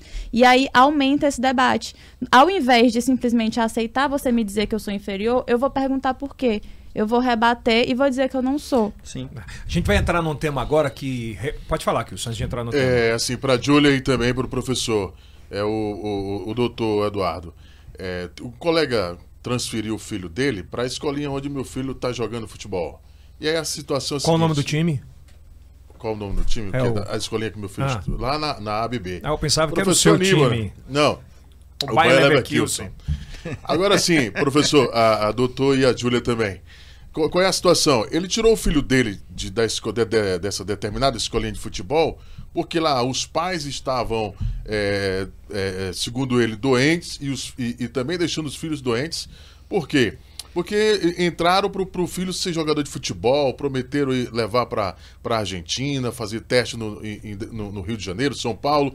E esse pai não estava preocupado com isso, e sim levar o filho para o filho se divertir. Como é que li, lidar com essa situação dos, do, dos, dos, filhos, do, do, da pressão, os pais que querem porque querem, vendo vários jogadores. E tem muito é, grana no meio, né? Muita grana vezes... no meio.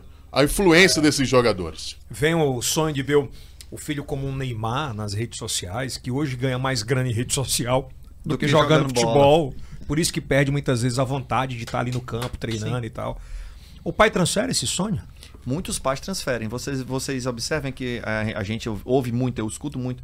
Ah, eu quero dar para o meu filho tudo aquilo que eu não tive. E esse não é o caminho. Não é o caminho. Todos nós precisamos passar por perdas, por muitos, muito mais não do que sim Então a gente precisa construir isso. Essa expectativa aí do, de muitos pais sobre o filho, às vezes o pai tinha essa vontade de ser um jogador e não tinha habilidade. E de repente aquele, ele começa a entender, a achar que aquela, que aquela criança, aquele adolescente tem essa possibilidade, que ele tem essa vocação, tem esse dom de jogar bola. E aí ele quer realizar aquilo no filho. E a gente tem que ter muito cuidado com relação a isso. Porque eu escuto muito quando acontece qualquer é, alguma, algum suicídio de alguém importante ou que tem uma referência social. Meu Deus, fulano fez isso, fulano, mas ele tinha tudo. Certo. E o que é tudo? Tudo é dinheiro? Tudo é poder? Tudo é fama? E a essência da vida, o amor, a atenção, família, carinho, a- o dia a dia de alguém. Você tem noção como era daquela pessoa? Então a gente avalia muito as pessoas pelaquela questão da estampa, da rede social. Da- Aquilo que está demonstrado em rede social. A gente Aqui. tem a receitinha de sucesso. Uma né? receitinha de sucesso, só que a gente não sabe o que é que tem, quais são os ingredientes, os verdadeiros ingredientes de uma receitinha de sucesso, de felicidade. A ideia do tudo é muito vazia, é muito difícil de Pô, dizer. e a gente tá numa onda agora de olhar aí, doutor. Que você abre o feed do TikTok ou do Instagram ou no YouTube, tem um cara que eu nunca vi na minha vida, que tem 16 anos de idade, e diz: Eu já ganhei tantos milhões. Sucesso é. É você se dedicar. Assim, gente que você sabe que o cara não ralou, que não tem uma história com aquilo e que vende um. Não tem Vende um filtro. produto que não existe. Como é que eu vou falar de sucesso se eu não tive sucesso? A promoção de dinheiro fácil, Como né? é que tá esse negócio, essa promoção? Se abre as redes sociais, o cara, você vai ganhar 100 reais. Não, daqui a pouco você ganha 200. Você coloca 300 e eu vou te dar mais 300. De onde isso? Você gatilha a pessoa de forma suficiente que não dê tempo ela questionar a sua autoridade naquilo. Você usa as palavras certas, entendeu? Você chega, é, é, a pessoa lá, como ele falou, com 16 anos de idade, sabe como eu consegui um milhão em sete dias? Automaticamente você já prende a curiosidade. Ele conseguiu um milhão em sete dias. E eu vou te ensinar como você consegue também. Alguns colocam uma casa, cara, atrás um carro, já saindo do Nem carro. dele não é. Ele- exato, ele sai gatilhando realmente as pessoas para isso. E isso tá cada vez mais comum, porque o que, o que, que o ser humano quer? Ele quer a- dinheiro rápido. Então é justamente isso que as pessoas chegam prometendo. E ninguém tem coragem de falar sobre isso. Por quê? Se você fala, eu me lembro da pirâmide do. Da Telex Free. Telex Free. Primeira fala do cara é de se você não quer que eu seja rico também. Você tá entrando nessa briga porque você. E não tem legislação sobre isso. A gente tá vendo um monte de meninada pegar cartão de pai, de mãe e Pirâmide. viciar a cara em jogo. Ou Sim. eu tô errado? Não, não, tá certíssimo. Isso en- nisso entram os golpes. Muitos golpes são feitos por promessa. De, é, em- é, invista 300 reais e você terá em- de volta o investimento na sua empresa. Essa até recebi. Invista Júlia, 380 tem essa parada do cara chegar e vou colocar 150 reais no Pix, vou fazer um joguinho e eu já vou te dar 150. Ele sempre vai perder, né? Com certeza. A pirâmide é, é um jogo que ela pode se sustentar por um tempo, mas ela cai. Esses jogos que hoje influencers vendem, por exemplo, na internet, é muito semelhante àquela época de Telex Free. Quem ganha sempre é o dono do site. O cara se ganha ali a primeira hora, mas depois se ferra. No caso dos afiliados, É, tem muitos, cara. Tem um negócio da, do- da cobrinha. E a gente Ah, tá dentro do tema da gente, os que é. jogos mesmo. É, a gente tá Os muito ainda. jogos. do- É. É complicado. A gente criou várias formas de se ganhar dinheiro de certa forma rápido. No TikTok, por exemplo, entrou a monetização. E às vezes eu fiquei até um pouco chocada com isso. Entrou, porque foi? entrou. E a monetização, às vezes, tem a questão das rosinhas, os donuts. Você vai comprando e você vai pagando as pessoas. Aí, por exemplo, eu sou uma pessoa que tem muitos seguidores. Eu abro aqui uma live. E muitas vezes essas lives não têm um conteúdo relevante. É só uma pessoa simplesmente fazendo alguma coisa aleatória, uma menina com pouca roupa, e pedindo, mandem, mandem florzinhas. Twitch tá cheio. Sim. Mandem florzinhas, mandem docinhos, que cada um tem um equivalente em dinheiro lá dentro do TikTok, e você vai monetizando com isso. E aí, dentro dessa pauta de ganho dinheiro rápido, a gente tem muito mercado de afiliados, por exemplo. Tem muita gente entrando no mercado de afiliados achando que vai ficar rico do dia pra noite. Tem idade pra isso? O ideal seria a partir dos 18. Mas o pior é que não tem, né? Não. O cara fala lá. É muito complicado você, Tá você realmente solto. verificar tudo no Qual, é o- universo virtual. qual é o comportamento do filho quando entra nisso? É, primeiro a gente tem que entender o seguinte: o pai e a mãe tem que acompanhar. Né? Ele tem que ter É, o boa- principal remédio, É né? o principal remédio é o acom- acompanhamento. Volto a dizer, não é julgamento, é primeiro momento de acompanhar, deixar claro para aquele filho, para aquela filha, que ali o acompanhamento é com a finalidade de gerar orientação, de gerar bem-estar. Sou teu de- amigo. Exatamente. E assim, e sou seu pai. Então eu sei, dentro da minha vivência, o que é que você pode nesse momento ler, o que é que você pode fazer. É muito importante isso. O pai e a mãe deixar bem claro que naquela casa as regras são balizadas por ele. Ninguém é um ditador. O pai e a mãe vai ouvir, vai procurar uma situação, mas adequar aquela situação. Dentro do, do que ela está falando sobre, sobre essas questões da, do, da monetização, o pai e a mãe têm um papel importantíssimo com relação à estrutura de vida. Mostrar para aquela pessoa que ralou para ter aquela casa, ou que rala para pagar o aluguel, mostrar a dificuldade que não existe dinheiro pago. Várias pesquisas que saem sobre conto do vigário, né? De repente, eu não sei se vocês lembram, quando lançaram a Hilux, apareceu um golpe em Goiânia, em Goiás. Uma Hilux custava 90 mil, tinha um cara lá que vendia ela por 55. Mas tu tinha que mandar 15 mil reais na frente. Quando ele entregou uma, ele entregou outra, depois ele não entregou mais. Nisso ele saiu com um milhão e tanto, saiu fugindo. Até depois um, um desses programas de, de, televisão, vários programas desse fizeram domingo, matérias com ele. fizeram matérias com esse cara. Mas ele por quê? Como que eu vou comprar um produto que a marca vende por 90 mil e alguém está me vendendo por 55? Não existe isso. Né? Não existe esse dinheiro fácil. Só existe pelo poder de, de, de persuasão do influencer. E, é, e, uma, e, e ainda é difícil. E uma característica que... da gente que se achar mais esperto do que alguém, ah, é. a ponto de dizer assim: ah, esse negócio aí, isso aqui eu vou ganhar. Então, assim, não queira ser esperto nessa expectativa, Sim. porque você vai perder.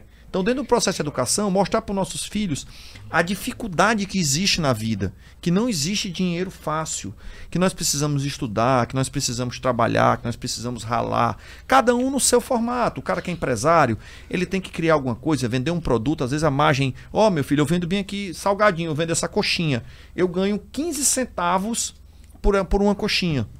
É, só que o que vai me dar a sustentação da nossa família é que é eu, vou volume vender, tal, eu vou vender né? duas mil, dez mil, cem mil, um milhão de coxinhas. Então, assim, só que para fazer um milhão de coxinhas, meu filho, a gente vira à noite, eu e sua mãe, rodando aqui a, a massinha para fazer a então coxinha. Então é tirar ela da rede social e, e apresentar o mundo real. Mundo real. É uma verdadeira inversão de valores, inversão né? De, exatamente. Aí a gente vem naquela questão, quem que vai querer é, ralar para ser um Pô, advogado, é. para ser um arquiteto? Sim. Se você simplesmente pode ser um youtuber, e como eles prometem que isso é fácil? A criança tá lá aqui em casa olhando a, o, o, YouTube e ele vê o YouTube que ele gosta, o influenciador que ele gosta, descendo no tobogã dentro da casa dele, na mansão dele. Ou com um carro de um milhão e meio. Com um carro de um milhão e Sim. meio. E eles dizendo que. Aí vem alguém e fala: olha, você quer ganhar isso tudo aqui, trabalhando pela internet, em casa. Quem que vai querer fazer 4 ou 5 anos de Ué, graduação? Aí o pai fica, vai estudar, desgramado. O cara vai como? É, é por quê? Porque a as É tentações louco, né? são muito grandes. As, as eh, promessas, as e, falsas e promessas. acontece no YouTube, é bom deixar Acontece. claro. Só que é um em um milhão do É, cara que explode, que. E não é fácil. É, não. a, a, mai- o maior, a maior falácia nisso tudo é a facilidade. Porque a- o influenciador, ele ralou pra chegar ali. Sim, sim. Ele teve que criar conteúdo, ele teve que investir, comprar equipamento melhor pra poder conseguir chegar onde ele chegou. O problema tá na promessa de facilidade. E aí a gente cria um grupo de profissionais que não se encaixam em lugar nenhum. Os coach. Os co- Ah, vai. Não, mas eu, eu, tô, Não. eu tô fazendo uma pergunta. tem, Sim. Porque tem Tem coach os vendendo coaches que terreno sim. no céu, pô. tem os coaches que Sim. se destacam. Tem coach vendendo terreno no céu. Tem, tem. Mas assim, é por exemplo, tá aqui Soluções milagrosas para sua empresa, né? É. É. os jovens pin- de... não, não que seja errado, né? Pelo amor- É, o cara não Mas tem uma um dia desse. Eu, ah, vamos lá, vamos pra frente, deixa. Vamos lá. Já sei o que você ia dizer. Eu também peguei. Ainda bem que eu tive o raciocínio de recuar. Pensou ligeiro. É. Vamos lá, é um grupo de. Um, um jovem, né? Aí ele tá aqui. Aí ele recebe aqui, lá no, no mercado de afiliados você vai conseguir ser milionário em pouco tempo, não sei o que. Ele vai, ok, vou entrar no afiliados. Aí começa lá, investe no afiliados. O resultado não vem rápido como foi prometido, ele não, não dá certo isso aqui. Aí vem outro lá, ah, o dropshipping é o, é o lugar certo. Aí ele vai, passa mais um ano lá, não dá certo. E aí acaba que eles ficam pulando de lugar em lugar porque eles ficam procurando a facilidade que não né? existe. A geração neném. E aí simplesmente ficam ac- adultos frustrados que não acreditam na própria capacidade porque simplesmente não se deram tempo para realmente investir em alguma coisa. Pergunta pros dois: qual é o perfil do cara que gosta é, de cancelar? Pelo que você já estudou e pelo que a psicologia diz. Aquele cara que passa o dia inteiro, na, que é o neném, né? Que fica o dia inteiro na, com o telefone na mão procurando alguém. Qual é esse perfil, assim? No caso, o perfil de pessoas que tendem a cancelar é mais essa questão que eu te falei. Ao mesmo tempo que elas são pessoas que é, é, vagueiam entre o herói e o vilão, são também pessoas que gostam desse movimento. Elas são, de certa forma, narcísicas. Porque existe aquela questão do eu comecei esse cancelamento. Eu faço parte dessa bolha que o é a maior que tá comentário tá cancelando lá, ó, aí pega recebeu no muita curtida, meu comentário recebeu muita curtida. Eu não sou manipulado por essa pessoa que, que eu tô cancelando. Tudo isso envolve esse universo muito narcísico. A rede social, ela tem muito disso. Geralmente, doutor, esses caras que cancelam você queriam estar no seu lugar? Muitas vezes sim. O que, é que a gente precisa entender? É que nesse formato do cancelamento, muitas vezes me faltou argumento, me faltou percepção do assunto e aquela história.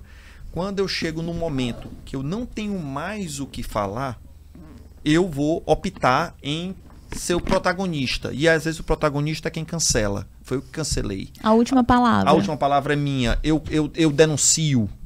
Né? Quantos, quantas vezes a gente viu perfil de rede social? Às vezes alguém que tem muito seguidor, gente, me adicionem novamente, fui injustamente eh, denunciado sobre alguma coisa. Então, assim, isso acontece muito no, no dia a dia. O que é que a gente precisa entender com relação a essas estratégias de rede social? A, o acompanhamento dos pais com relação a tudo no dia a dia. Tudo que eu digo é tudo. Da hora que pega no celular, as senhas, o acompanhamento da rede social. Por quê? Porque vai evitar muito dessabores durante a vida dessa, desse adolescente, dessa criança. Então o pai não se julgue por muitas vezes, ah, não vou. Eu confio no minha filha. Eu confio é, no meu filho. Vamos lá, a confiança é importantíssima, mas ela precisa ser assistida. Ela precisa ser verificada. Eu preciso estar o tempo inteiro o quê? Observando o que está acontecendo com meu filho. Não é questão de invadir privacidade, e sim de ter amor e respeito e educação no modelo familiar. Isso é básico. Né? Eu preciso. E nada de estar tá mentindo. Ah, não, ele não sabe ou ela não sabe que eu tenho a senha. Negativo. Tem que dizer, eu tenho eu isso. Eu tenho a senha, não mude a senha. Eu sou seu pai, eu e sou sua mudar, mãe. como é que eu vou reagir? Se mudar, eu vou dizer, se aí me dê a senha nova, eu vou entrar novamente. Se você fizer isso, eu vou recolher esse objeto. Nós vamos trabalhar de forma diferente. A, a liberdade, a atenção a essa, esses adolescentes, elas precisam ser assistidas. Né? O adolescente, tanto que o adolescente não responde por muita coisa socialmente de crime, de tudo, por quê? Porque não tem aquela formação completa de adulto.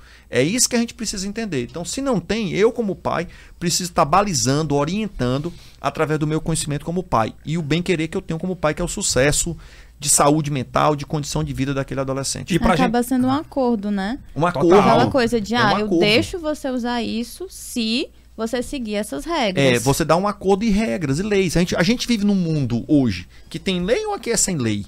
A gente pega um carro, a gente tem lei para tudo. Pista da esquerda é para isso, pista da direita é para isso. Por que a casa da gente não vai Por ter? Por que a casa da gente não é assim? A gente vai para um restaurante, tem as regras. Você consumiu, vai pagar. Então tem, tem tudo, tem, tem regra. E o jovem tem que fazer as pazes com, a regra, com, com as, regras, regras também, né? Júlia, para a gente encerrar esse ciclo e partir aqui para o outro, qual é a dica que você dá para o pai e para a mãe de como fazer essas regras nas redes sociais? Existem dispositivos para isso no YouTube, no Instagram, no Facebook?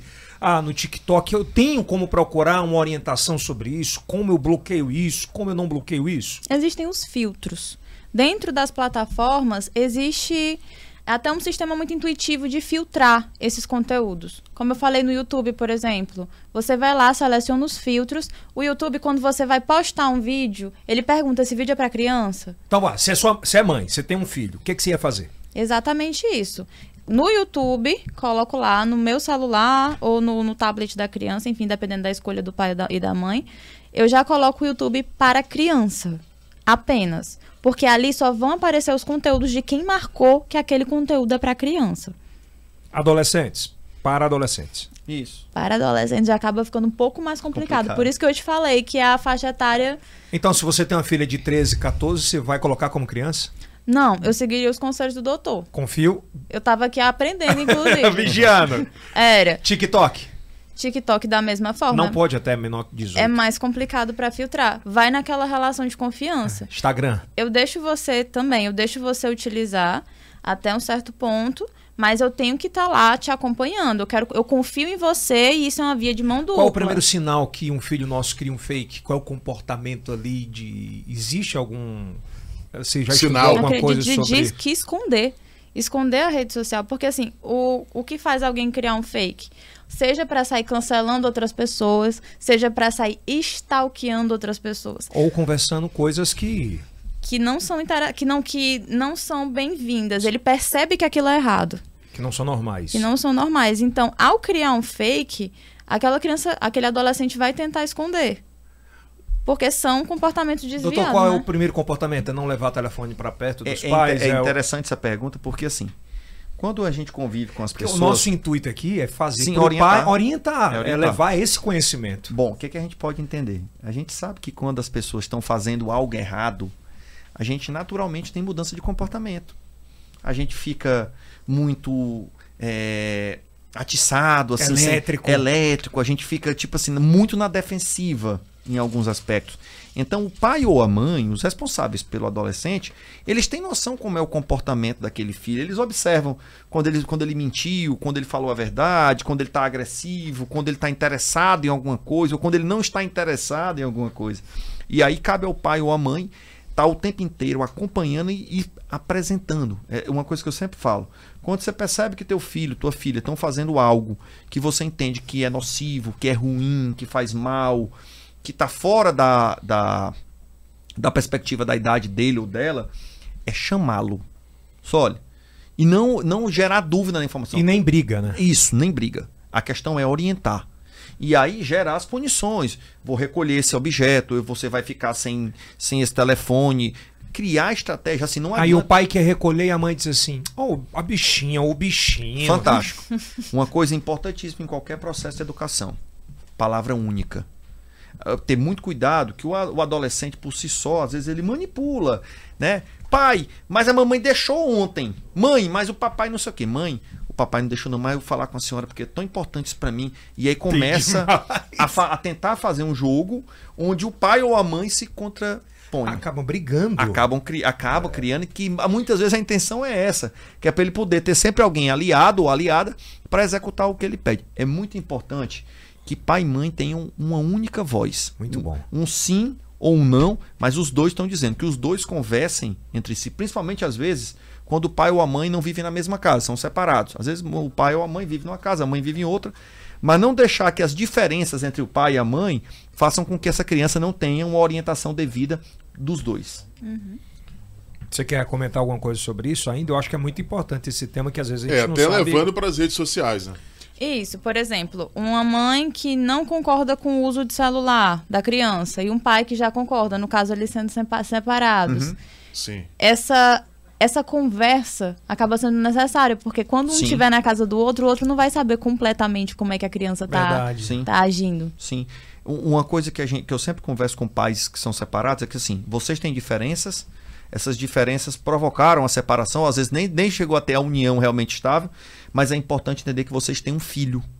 E que o bem, desse, o bem maior desse filho depende do dia a dia de vocês. Vocês não são obrigados a viverem juntos, vocês não são obrigados a serem marido e mulher, mas vocês têm que ter uma palavra única com relação a essa criança, esse adolescente. Vocês precisam encontrar um meio termo dos dois para gerar uma educação equilibrada. Uma, uma, uma educação que gere ele É. entender o que, que realmente é bom para isso. Eu sempre digo que você ser filho de pai e mãe separados, não necessariamente você vai ter desajuste. Você vai ter desajuste com duas pessoas que vivem em, em situação de Olha, desajuste. Eu conheço situações de que a mãe Sim, utiliza a filha, a rede social da filha para ver onde o pai tá. sim, É. Com- Tem muito É, isso- isso é né? muito interessante. Aí, e na frente da filha. sim. Isso fortalece uma série de problemas, isso gera uma série de dificuldades, isso gera um, um comprometimento de relacionamento gigantesco. Total, o que, é que é né? importante entender? Que pai e mãe vivendo junto ou separados precisam ter voz única com relação àquele adolescente. E muito cuidado, não fale mal do seu marido, não fale mal da sua ex-esposa, do seu marido, quem você vive ou quem você viveu. É muito importante entender que aquele filho, ele foi fruto de um relacionamento. E que aquele menino, aquela menina precisam de apoio, de orientação. E que se essa orientação não acontecer de forma correta, vai gerar problemas para aquele adolescente ser um, um adulto com algum tipo Quando um pai e uma mãe ensinam para um adolescente de 12, de 13, de 14, 15 anos que não cuidar dos avós, independente do que os avós, do que os pais façam, que vem de uma educação diferente, eles refletem muito o que eles, filhos, irão fazer com os seus pais. É, o comportamento muitas vezes é repetido, né? A gente precisa entender isso. Por que, que a gente fala português? Por que, que a gente se veste? Por que, que aqui no Brasil ninguém usa o kilt? Porque só usa na Escócia, que é a saia masculina, aquela tradição dele. Então, assim, nós somos um ser biopsicossocial. A gente aprende muita coisa, não só pela minha fala, mas pelo meu exemplo de vida. Por isso que eu, eu, eu sempre é, é, é, exemplifico quando os pais. Você já levou teu filho no teu trabalho para ver como você trabalha?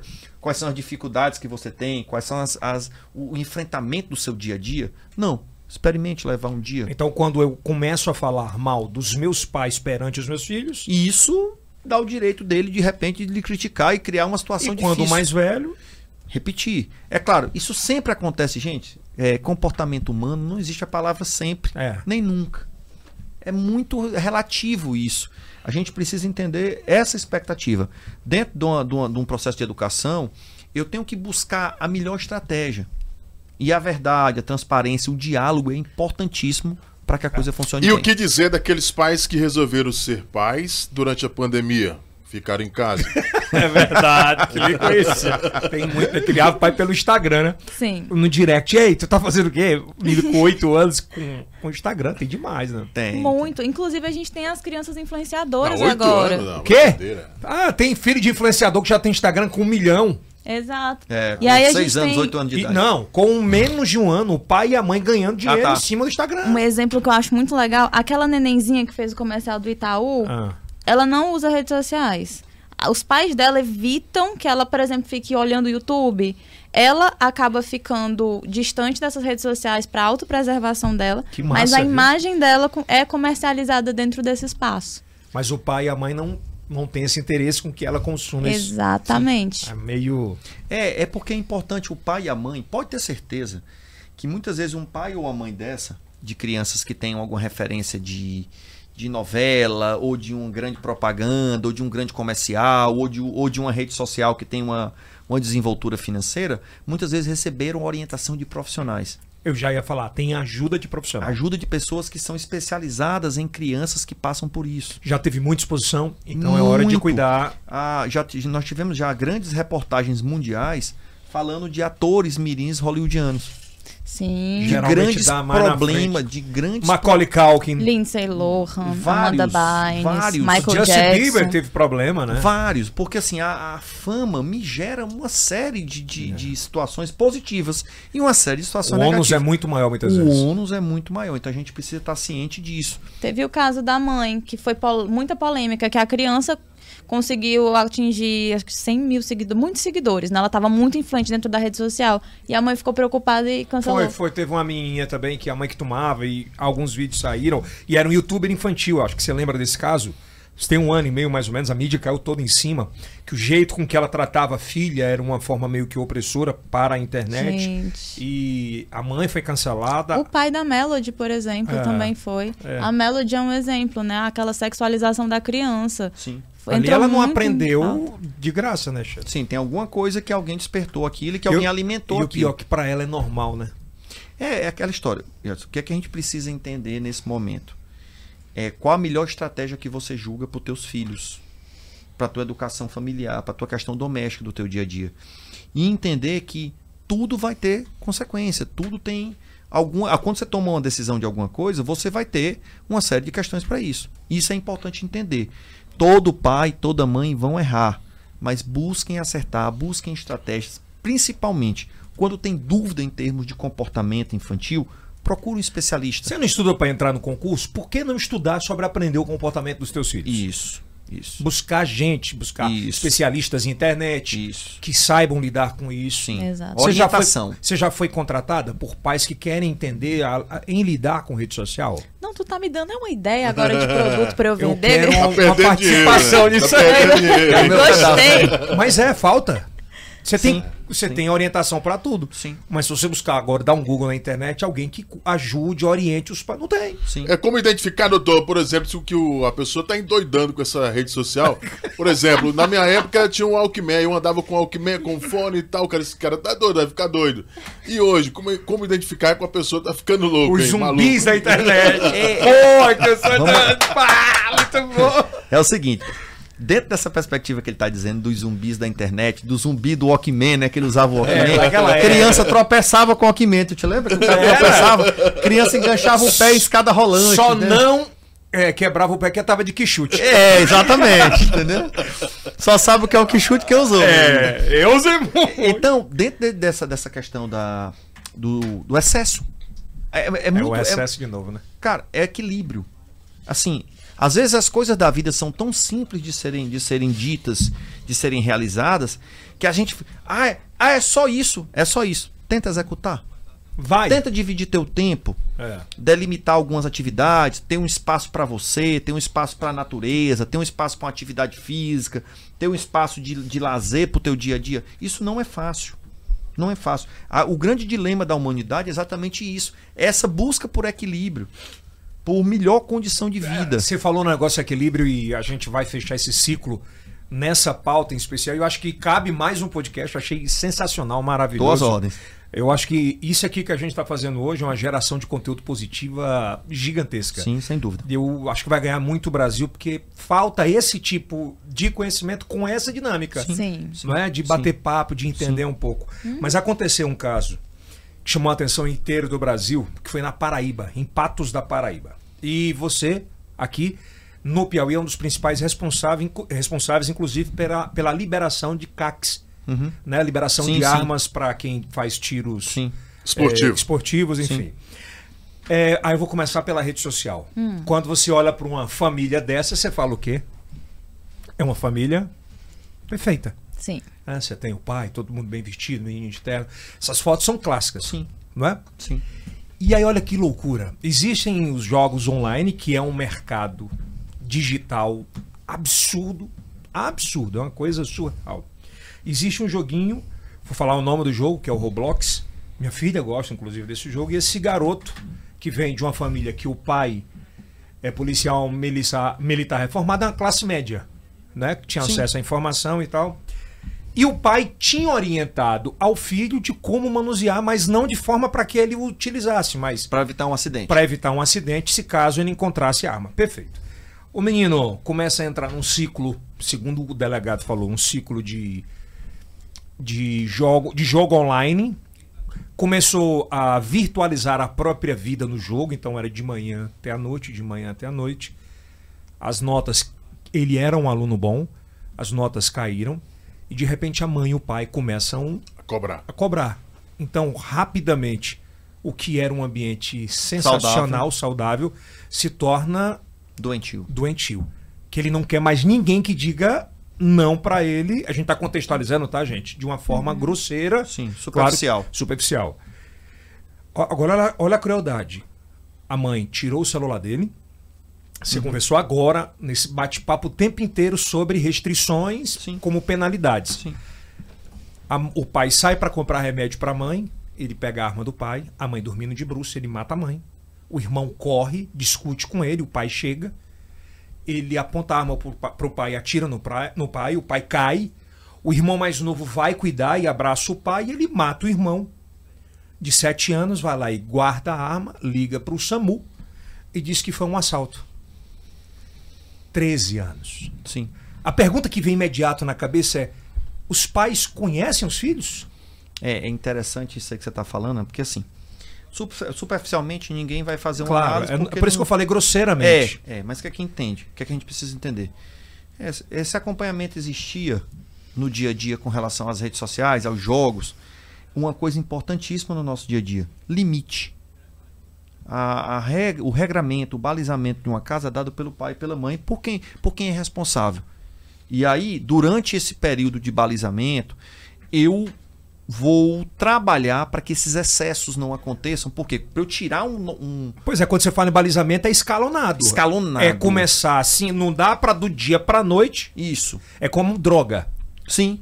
É pouco provável que alguém comece de um dia, de um dia para o outro usando uma, do- uma, com a cocaína 10, 15 miligramas eh, gramas por dia. Não. Vai ali, aí bebe demais, aí de repente começa a usar um, um cigarro de maconha, depois outro cigarro de maconha, depois uma droga sintética. E assim isso, é- isso É crescendo. escalonado. escalonado É que nem um vício pro videogame. o comportamento ele é crescente. Então, o que é que precisa ser? Quantas vezes que o teu filho gosta de um jogo, teu filho gosta de, um, de uma rede social, quantas vezes você sentou com ele, com ela, para olhar o jogo, para explicar algumas coisas, para falar sobre a violência daquele jogo, né? Porque aquele adolescente, aquela adolescente, ele não tem a percepção completa. A gente tem um hábito às vezes, ah, mas meu filho já é muito maduro, mas ele é maduro, mas ele tem 14 anos, ela, ele- ela tem 13 anos, ela tem 15, tem 16. eles não têm o amadurecimento. Ele aparentemente tem uma situação de vida bacana, tem uma, uma forma de se comportar ok.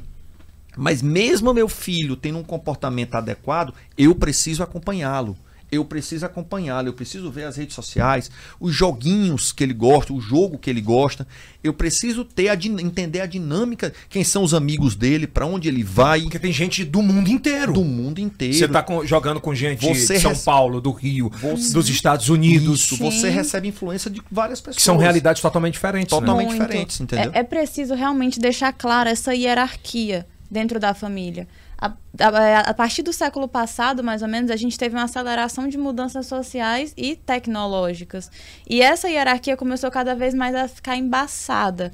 Ao invés de eu ser o filho, meu pai sabe mais que eu, hoje em dia eu ensino meu pai a usar a rede social. Um Sim. exemplo. Sim. E aí eu vou tendo diversas referências dentro da rede social, diversas pessoas que me ensinam, e ao mesmo tempo eu vou deixando de pegar meu pai e minha mãe como aquela referência. Sim. Vou começar a questionar as ordens deles. Sim. Porque naquele mundo ele é melhor do que o pai. É, ele Exato. passa a admirar outras pessoas que não o pai e a mãe. E ele passa a ter como referência errados. e o pai e a mãe ficam errados. Aí é o velhinho e a velhinha que um amiguinho tá dizendo: teu pai não sabe de nada. Isso. E, Elton, uma coisa que é, é muito importante a gente entender e referenciar. Existe em psicologia uma coisa que a gente faz muitas vezes no processo de terapia ou no dia a dia, que chama-se autorreferência. É um caso meu, uma vida minha, que você serve e ap apresenta como uma referência. Eu sou filho de pai e mãe psicólogo. Meu pai, minha mãe é uma das primeiras do Brasil, meu pai é um dos primeiros do Brasil. E mesmo assim, meu, nós tivemos choque de relação. Mesmo eles me acompanhando, o Eduardo mentiu. Claro, eu era adolescente, eu, eu tinha aquela, aquela, aquela vontade de descobrir algumas coisas. Então, assim, existem equívocos cometidos pelos pais, independente da formação. Então, o que é, que é importantíssimo? Mesmo com grandes formações, meu pai me acompanhava. Meu pai ia me buscar antes da hora na festa para ver o que é que eu estava fazendo né? Meu pai entrava na festa para ver, minha mãe entrava na festa. Então eles, eles chamavam para as festas na minha casa para ver meus amigos quem eram. Essa história de o pai disse: "Estou muito cansado, vou mandar o motorista ir buscar". É, isso é muito difícil. A gente precisa acompanhar, preciso ver como meu filho, como minha filha vem daquela festa. Qual é o estado? Bebeu, bebeu demais, bebeu de menos, usou algum outro, algum outro, alguma outra substância. Até porque você percebe. Porque você percebe. Já então, tem experiência assim, acompanhar o, o, o, grande dilema da humanidade é que a gente está sem tempo para educar. Nesse caso em específico. A gente está sem tempo para amar. Esse gatilho super, super. É porque assim, é muito louco um filho de 13 anos matar mãe, filho, irmão de 7, tentar matar o pai. E o, dele... o que mais me deixou estarrecido é que quando ele perguntou pro delegado, um garoto de 13 anos, ele perguntou pro delegado: e o meu pai morreu? E o delegado falou: ele está vivo. E aquilo assustou ele. Uhum. Ou seja, era melhor para ele Sim, que o pai é interessante tivesse... que para a criança não, não é? foi a morte dos pais, foi a eliminação de um problema. De um problema. É. A gente acabou, é, as, as gerações atuais estão naturalizando mais essa questão de morte. Sim. Você vê facilmente em filmes, em videogames, atira, dilacera. Em sátiras fiquei... no TikTok, no Instagram. É, ó. Eu já vi videogames que crianças jogam, não vou dizer infantis, se crianças jogam que eu fiquei assustada, assustada. Com, com o nível de. Isso. E aí isso vai quebrando algumas percepções do mundo real vai tornando. O mundo virtual está virando mundo Mas, real. O delegado falou virtualização da vida. Da vida. Como se aquilo fosse um processo normal, como se fosse um joguinho. É como eu matei o é, eu entro, jogo, né? Exatamente, eu entro aqui em filme e tal e metralho tudo aqui. Vou eliminar o meu problema. Eu vou eliminar meu problema. Então, muitas vezes, o que ela disse é a mais pura verdade. Muitas vezes é ali, na hora que ele faz aquele ato, ele tem a percepção errônea, por, por, por falha de percepção. Ele continua no jogo? Ele continua no jogo. Ele continua tentando manter a, a estratégia de jogo, que é como é que você vence um jogo? Eliminando meus problemas. Eliminando meus problemas. Com tiro, com bala, com metralhadora, trocando as armas. Recursos. Eu, recursos do jogo. Recursos Cara, do jogo. Louco, dos jogos. Né? Quando a gente vai aprofundando, vai entendendo. E aí você começa a entender isso. E aí, por isso que jogo tem faixa etária, por isso que filme tem faixa etária, por isso que rede social tem faixa etária. Porque é importante a gente entender os limites da idade. Embora Muitas vezes a gente tem um filho de 16 anos, 15 anos, que aparentemente é um rapaz, uma moça, que tem boas percepções do mundo, mas ele tem 15 anos, ela tem 15 anos, eles não têm 20. Não conhecem do não, mundo como não, a gente. Ele conhece virtualmente, né? Talvez. Virtualmente. Então, muitas vezes, a gente tem um hábito de levar para nossa vida aquilo que a gente Então- vê em rede social, em jogo, que não são, então, não nesse são caso reais. específico, por exemplo, um policial que era preparado e orientou. A gente vive numa, numa era agora, não sei se felizmente ou infelizmente, mas cabe a quem está assistindo achar e opinar sobre isso aqui embaixo nos comentários, de armamento Sim. familiar. Sim. Né? Que o bom é você ter. E a gente falou agora de uma geração que é frustrada muitas vezes. Sim. Temos os maiores índices de suicídios dos últimos tempos em todo o Brasil. Sim. Vale a pena armar todo mundo dessa forma, É, doutor? vamos lá. Faço... Polêmica que o senhor Jones. Exclusivo. que é um tema. É, Jô, deixa eu te dizer, eu faço o exame de porte de arma há aproximadamente 17 anos. Eu sou perito em avaliação de porte de arma e tal. E muitas vezes alguém me liga dizendo assim: Ah, eu sou da cidade tal, tô vindo em Teresina resolver algumas coisas, queria fazer meu exame, quero fazer hoje. Eu deixa eu dizer uma coisa: eu quero meu laudo. Não, o senhor vai fazer um exame psicológico para dizer se o senhor está apto ou não em ter arma. Não, mas eu já tenho. Então, só, se o senhor, se o, o- o- o- laudo, ele não é vitalício. Ele não tem ad eterno. Ele tem uma periodicidade que você tem que repetir. Não é porque você tem cinco laudos positivos que tu vai ter o sexto. Então, no momento que alguém já me liga para tentar marcar um exame psicológico para é, pra posse de arma ou porte, né? Que são situações que tem, que tem- diferentes, mas que tem o mesmo exame. A complexidade é a mesma. Você tem uma arma em casa, é, tanto faz com porte ou ou- a- a- a- as Ou estatísticas é, de, de problemas com arma de fogo, elas acontecem na nossa casa. Né? A grande maioria você vem em casa, pega a arma, a arma tá lá tudo. tudo. Então, assim, é, quando alguém me liga, eu disse, não, eu- hoje eu não tenho condição. Não, não mas eu quero hoje. Olha, não, não funciona dessa forma. O formato é esse, o senhor vai fazer comigo hoje. Daqui a 48 horas eu dou o resultado. Se o senhor for inapto, pode repetir o exame com 90 dias, como manda a legislação. E aí eu vou explicar o processo. Só que as pessoas também estão muito aceleradas. Os adultos são acelerados. Então, ah, eu quero meu, meu, meu, meu, meu, meu porte. Não, eu não tenho condição, eu não faço essa E acho que o dinheiro vai na frente, né? Acha. Não, mas eu vou pagar. Disse, não, deixa eu dizer uma coisa, o senhor está pagando o exame. Nem sempre que a gente paga um exame em algum lugar, o efeito vai ser do jeito que a gente quer. De cada 10 hoje, você concede quantos? Hoje, A mais, tem um índice mais ou menos de, 30, de 20 a 35% de inaptidão no manuseio de arma de fogo. É De cada pequeno ou é grande? É, é, é um, é um índice brasileiro. O Brasil é um pouquinho, em alguns lugares, é um pouquinho menor do que o meu. Assim, não é o meu, né? Os exames que a gente utiliza são padronizados no Brasil todo. Se alguém vai fazer um exame com o Eduardo no Piauí, lá em São Paulo, no Rio Grande do Sul, o regramento, o balizamento da Polícia Federal e do Exército é o mesmo. Então, teste de atenção, dá lá, tem toda uma regra. Júlia, a internet pra gente no Brasil, ela chegou um pouco depois que nos Estados Unidos. Lá nos Estados Unidos, a gente tem a liberação de arma em massa para cada cidadão Sim. americano que queira já há um bom tempo. E lá o cyberbullying bullying funcionava já e funciona há muito tempo. Na história dos Estados Unidos, a gente tem massacres absurdos de jovens adolescentes que entraram, mataram nas escolas Sim. por conta do bullying. A internet, os especialistas temem, por exemplo, que esse tipo de cyberbull- cyberbullying, com esse armamento agora em massa, possam trazer esse tipo de coisa, se é que não já está trazendo. né? Com certeza. A gente já teve, inclusive, casos no Brasil. Sim, lá em São Paulo. massacres. Lá em São Paulo teve aquele que entrou na escola de. Mas não estava mais tão, tão forte como está hoje, 2022. Sim, sim. 2022, esse contexto pós, assim, pós-crise pandêmica, digamos assim, Uhum, ápice sim. da pandemia, a gente é, intensificou tudo o que se diz em relação ao virtual. E aí, em relação ao ser humano em si, é complicado lidar com, com esse tipo de poderio, porque lembra qual foi a emoção que eu te falei que leva o ser humano à ação com maior intensidade? ódio. O ódio, a raiva. Nesse contexto de cyberbullying, acaba sendo uma disputa de poder quando eu pego a minha influência, seja com os, com os amiguinhos da escola, seja dentro da rede social, para diminuir outra pessoa, essa outra pessoa não tem essa influência para me devolver em luta. Mas se ela tiver acesso a uma arma de fogo, ela pode exercer esse poder e se vingar. E inconscientemente, como ela está dentro dessa virtualização, aquilo acaba sendo um jogo. Isso é uma disputa. Então, já, a gente já teve casos, por exemplo, nos Estados Unidos. Nos Estados Unidos, não.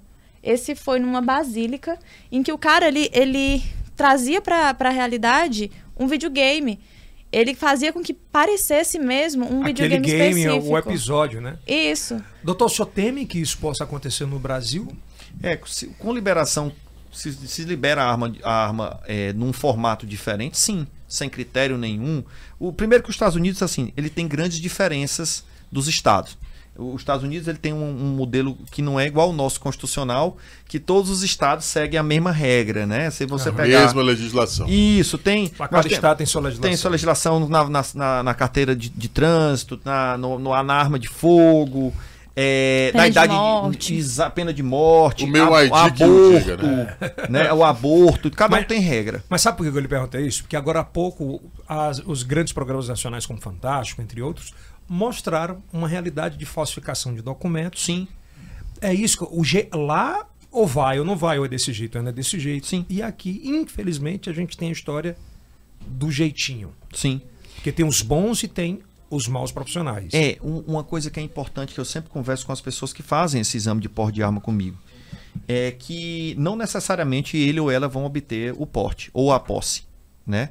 E que a minha intenção é o bem-estar dele. Eu sempre falo, é, o processo de, de armamento no mundo, ele está decrescendo, ele não está crescendo. Se você pensar na Europa, o que é que você tem em termos de Europa? O que é que você tem na Austrália? O que é que você tem em alguns, alguns estados do Canadá? O formato da arma de fogo, como funciona?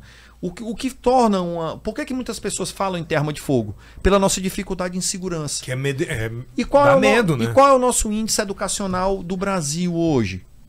A gente sabe que a população carcerária tá de- de- é inversamente proporcional à minha formação. Então, quanto mais educação, processo. Ah, Eduardo, isso é bobagem. Então, se o ladrão vier, eu, eu jogo um livro nele. Aí vem com algumas, com algumas afirmações que não, não me cabem. Mas que o processo educacional diminui. Quanto mais um povo tem formação, quanto mais as pessoas têm acesso à educação, aí vão ter uma melhor qualidade de vida, vão ter uma estratégia de vida melhor e, consequentemente, a criminalidade vai baixando. Duro ver um caso desse, né? Muito, muito Nossa duro. Senhora. isso é um negócio, isso é uma, uma, uma situação que faz a gente repensar sobre muita coisa, sobre o uso de arma de fogo. Não quer dizer que isso vai acontecer sempre. O cidadão tem um direito, ok. O- o- você vai passar por avaliação psicológica, você vai passar por uma série de questões para ter arma de fogo, tranquilo.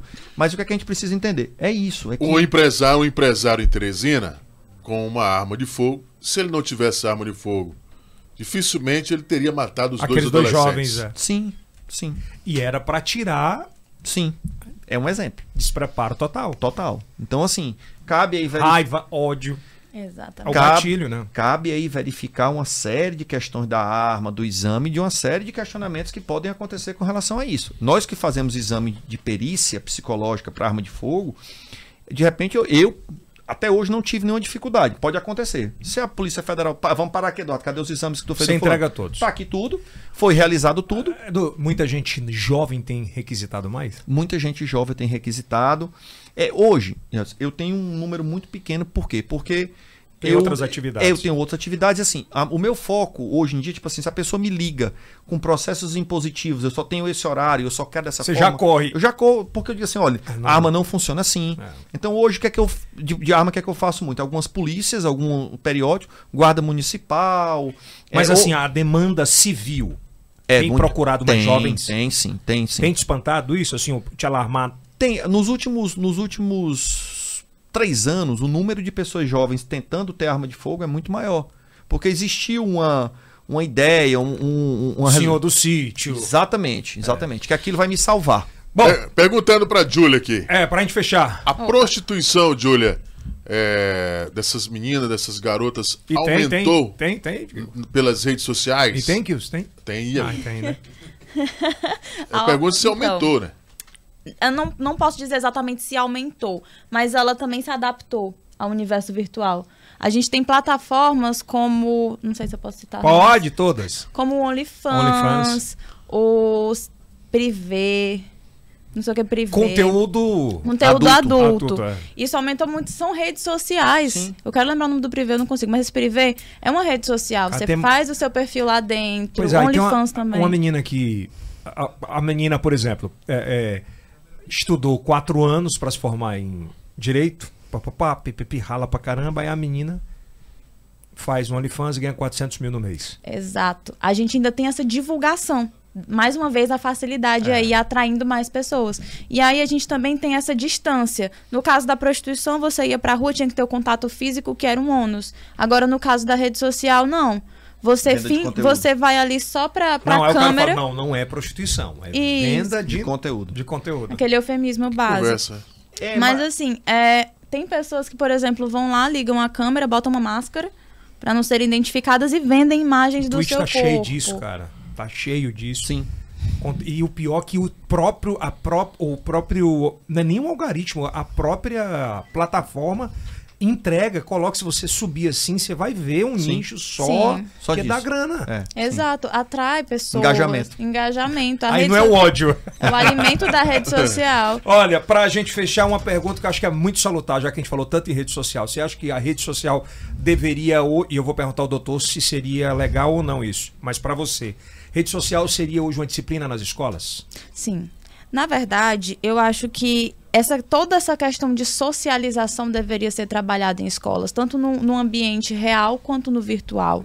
Essa, essa, essa transferência de informações realmente para as crianças e adolescentes a respeito desse iceberg que são as redes sociais, que o que está ali não é o seu ideal, não coloca como ideal de vida. A forma como compartilhar conteúdos, o fato de que se uma coisa apareceu ali, aquilo não é necessariamente verdade, que você precisa se aprofundar antes de compartilhar e a sua responsabilidade em cima disso. A sua responsabilidade em Então, cima do se, que você se compartilha. você tivesse essa oportunidade, esse poder de colocar na legislação que uma cadeira na faculdade Uma ou uma disciplina na escola, principalmente para adolescentes, de como lidar com rede social, Sim. com o comportamento de A ódio, com o já comportamento de priva- eh, privação. A justificativa já vem quando você percebe o quanto isso é presente na vida de todo mundo. Sim. Ah, Quando uma criança nasce, você já pensa, né? Como é que vai ser a alimentação dela, não sei o quê. Quando que eu vou dar o celular?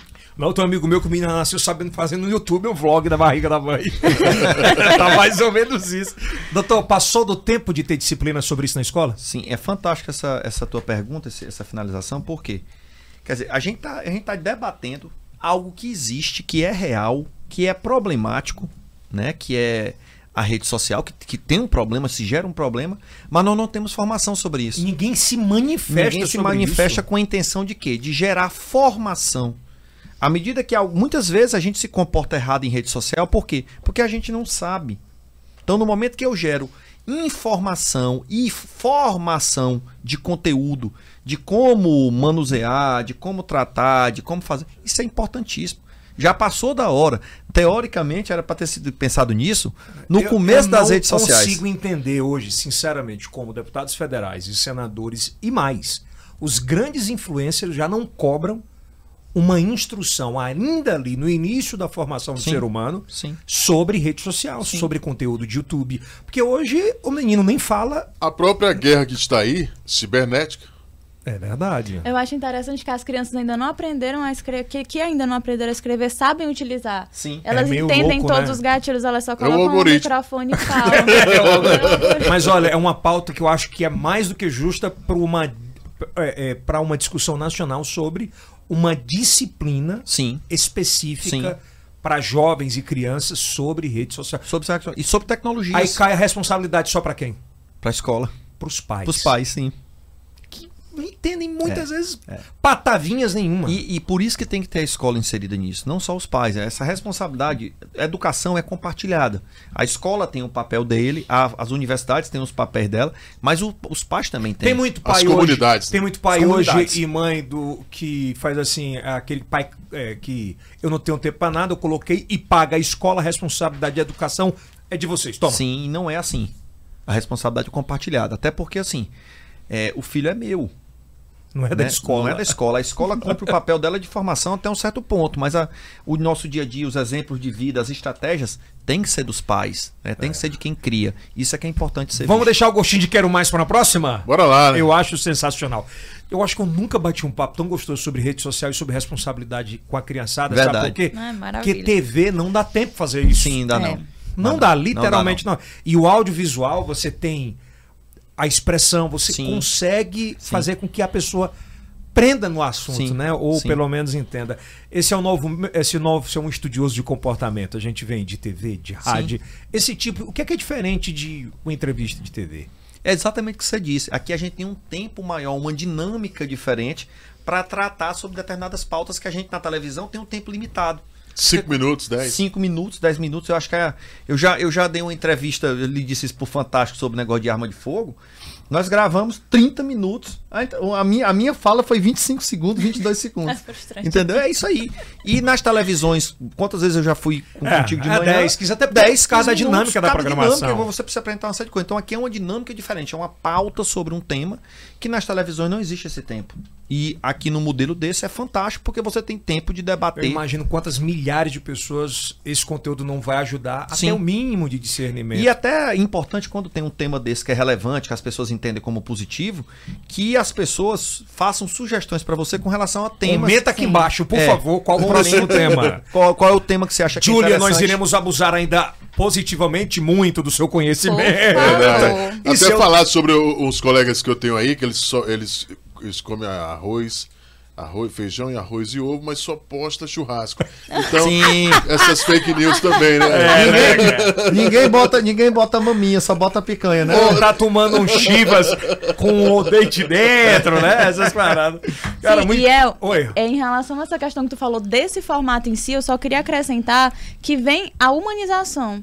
Porque aqui a gente tá realmente conversando. Sim. A gente não tem aquela formalização O de roteirinho, outros... né? Isso, a gente não Sim. tem roteirinho. Eu- a gente veio zero preparado, a gente veio só com nossos conhecimentos. A gente tá aqui numa conversa com a coxinha Eu, aqui eu na fiquei frente. riscando o É. papel porque o papo tá tão bom que não dá nem pra pegar o pré-roteiro. Aí não precisou nem de um chá de camomila, né? Também não. Cara. E as pessoas estão necessitando cada vez mais disso, essa aproximação do real mesmo. Sim. Cara, eu acho que é o caminho mesmo de esclarecimento, de ajuda e de poder levar aquilo que muita gente não tem, Sim. que é o conhecimento. Sim, pô. sim. E Sim. é caro E numa dedéu. linguagem simples e acessível, não é, gente? Assim, Total. processo de educação, de educação não precisa ser inventar, reinventar a roda. A gente precisa saber usar a roda que tem. É, e então, a- comunicar, né? Chegar a comunicar, informação. chegar e dizer que educar, educar realmente é difícil, ed- educar é um, é um fenômeno complexo. Já deu uma mudada grande na cabeça só nesse bate-papo aqui hoje. viu? Que bem. boa. Que bom. É, porque é natural que isso aconteça, né? A gente vem de gerações para outras gerações e assim vai. E entender que nós vivemos um processo evolutivo.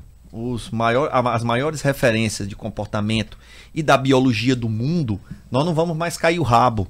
Nós não vamos mais murchar a orelha ou nascer cabelo como teve no passado, mudança de homo ereto. pá, tá. Não, não é isso.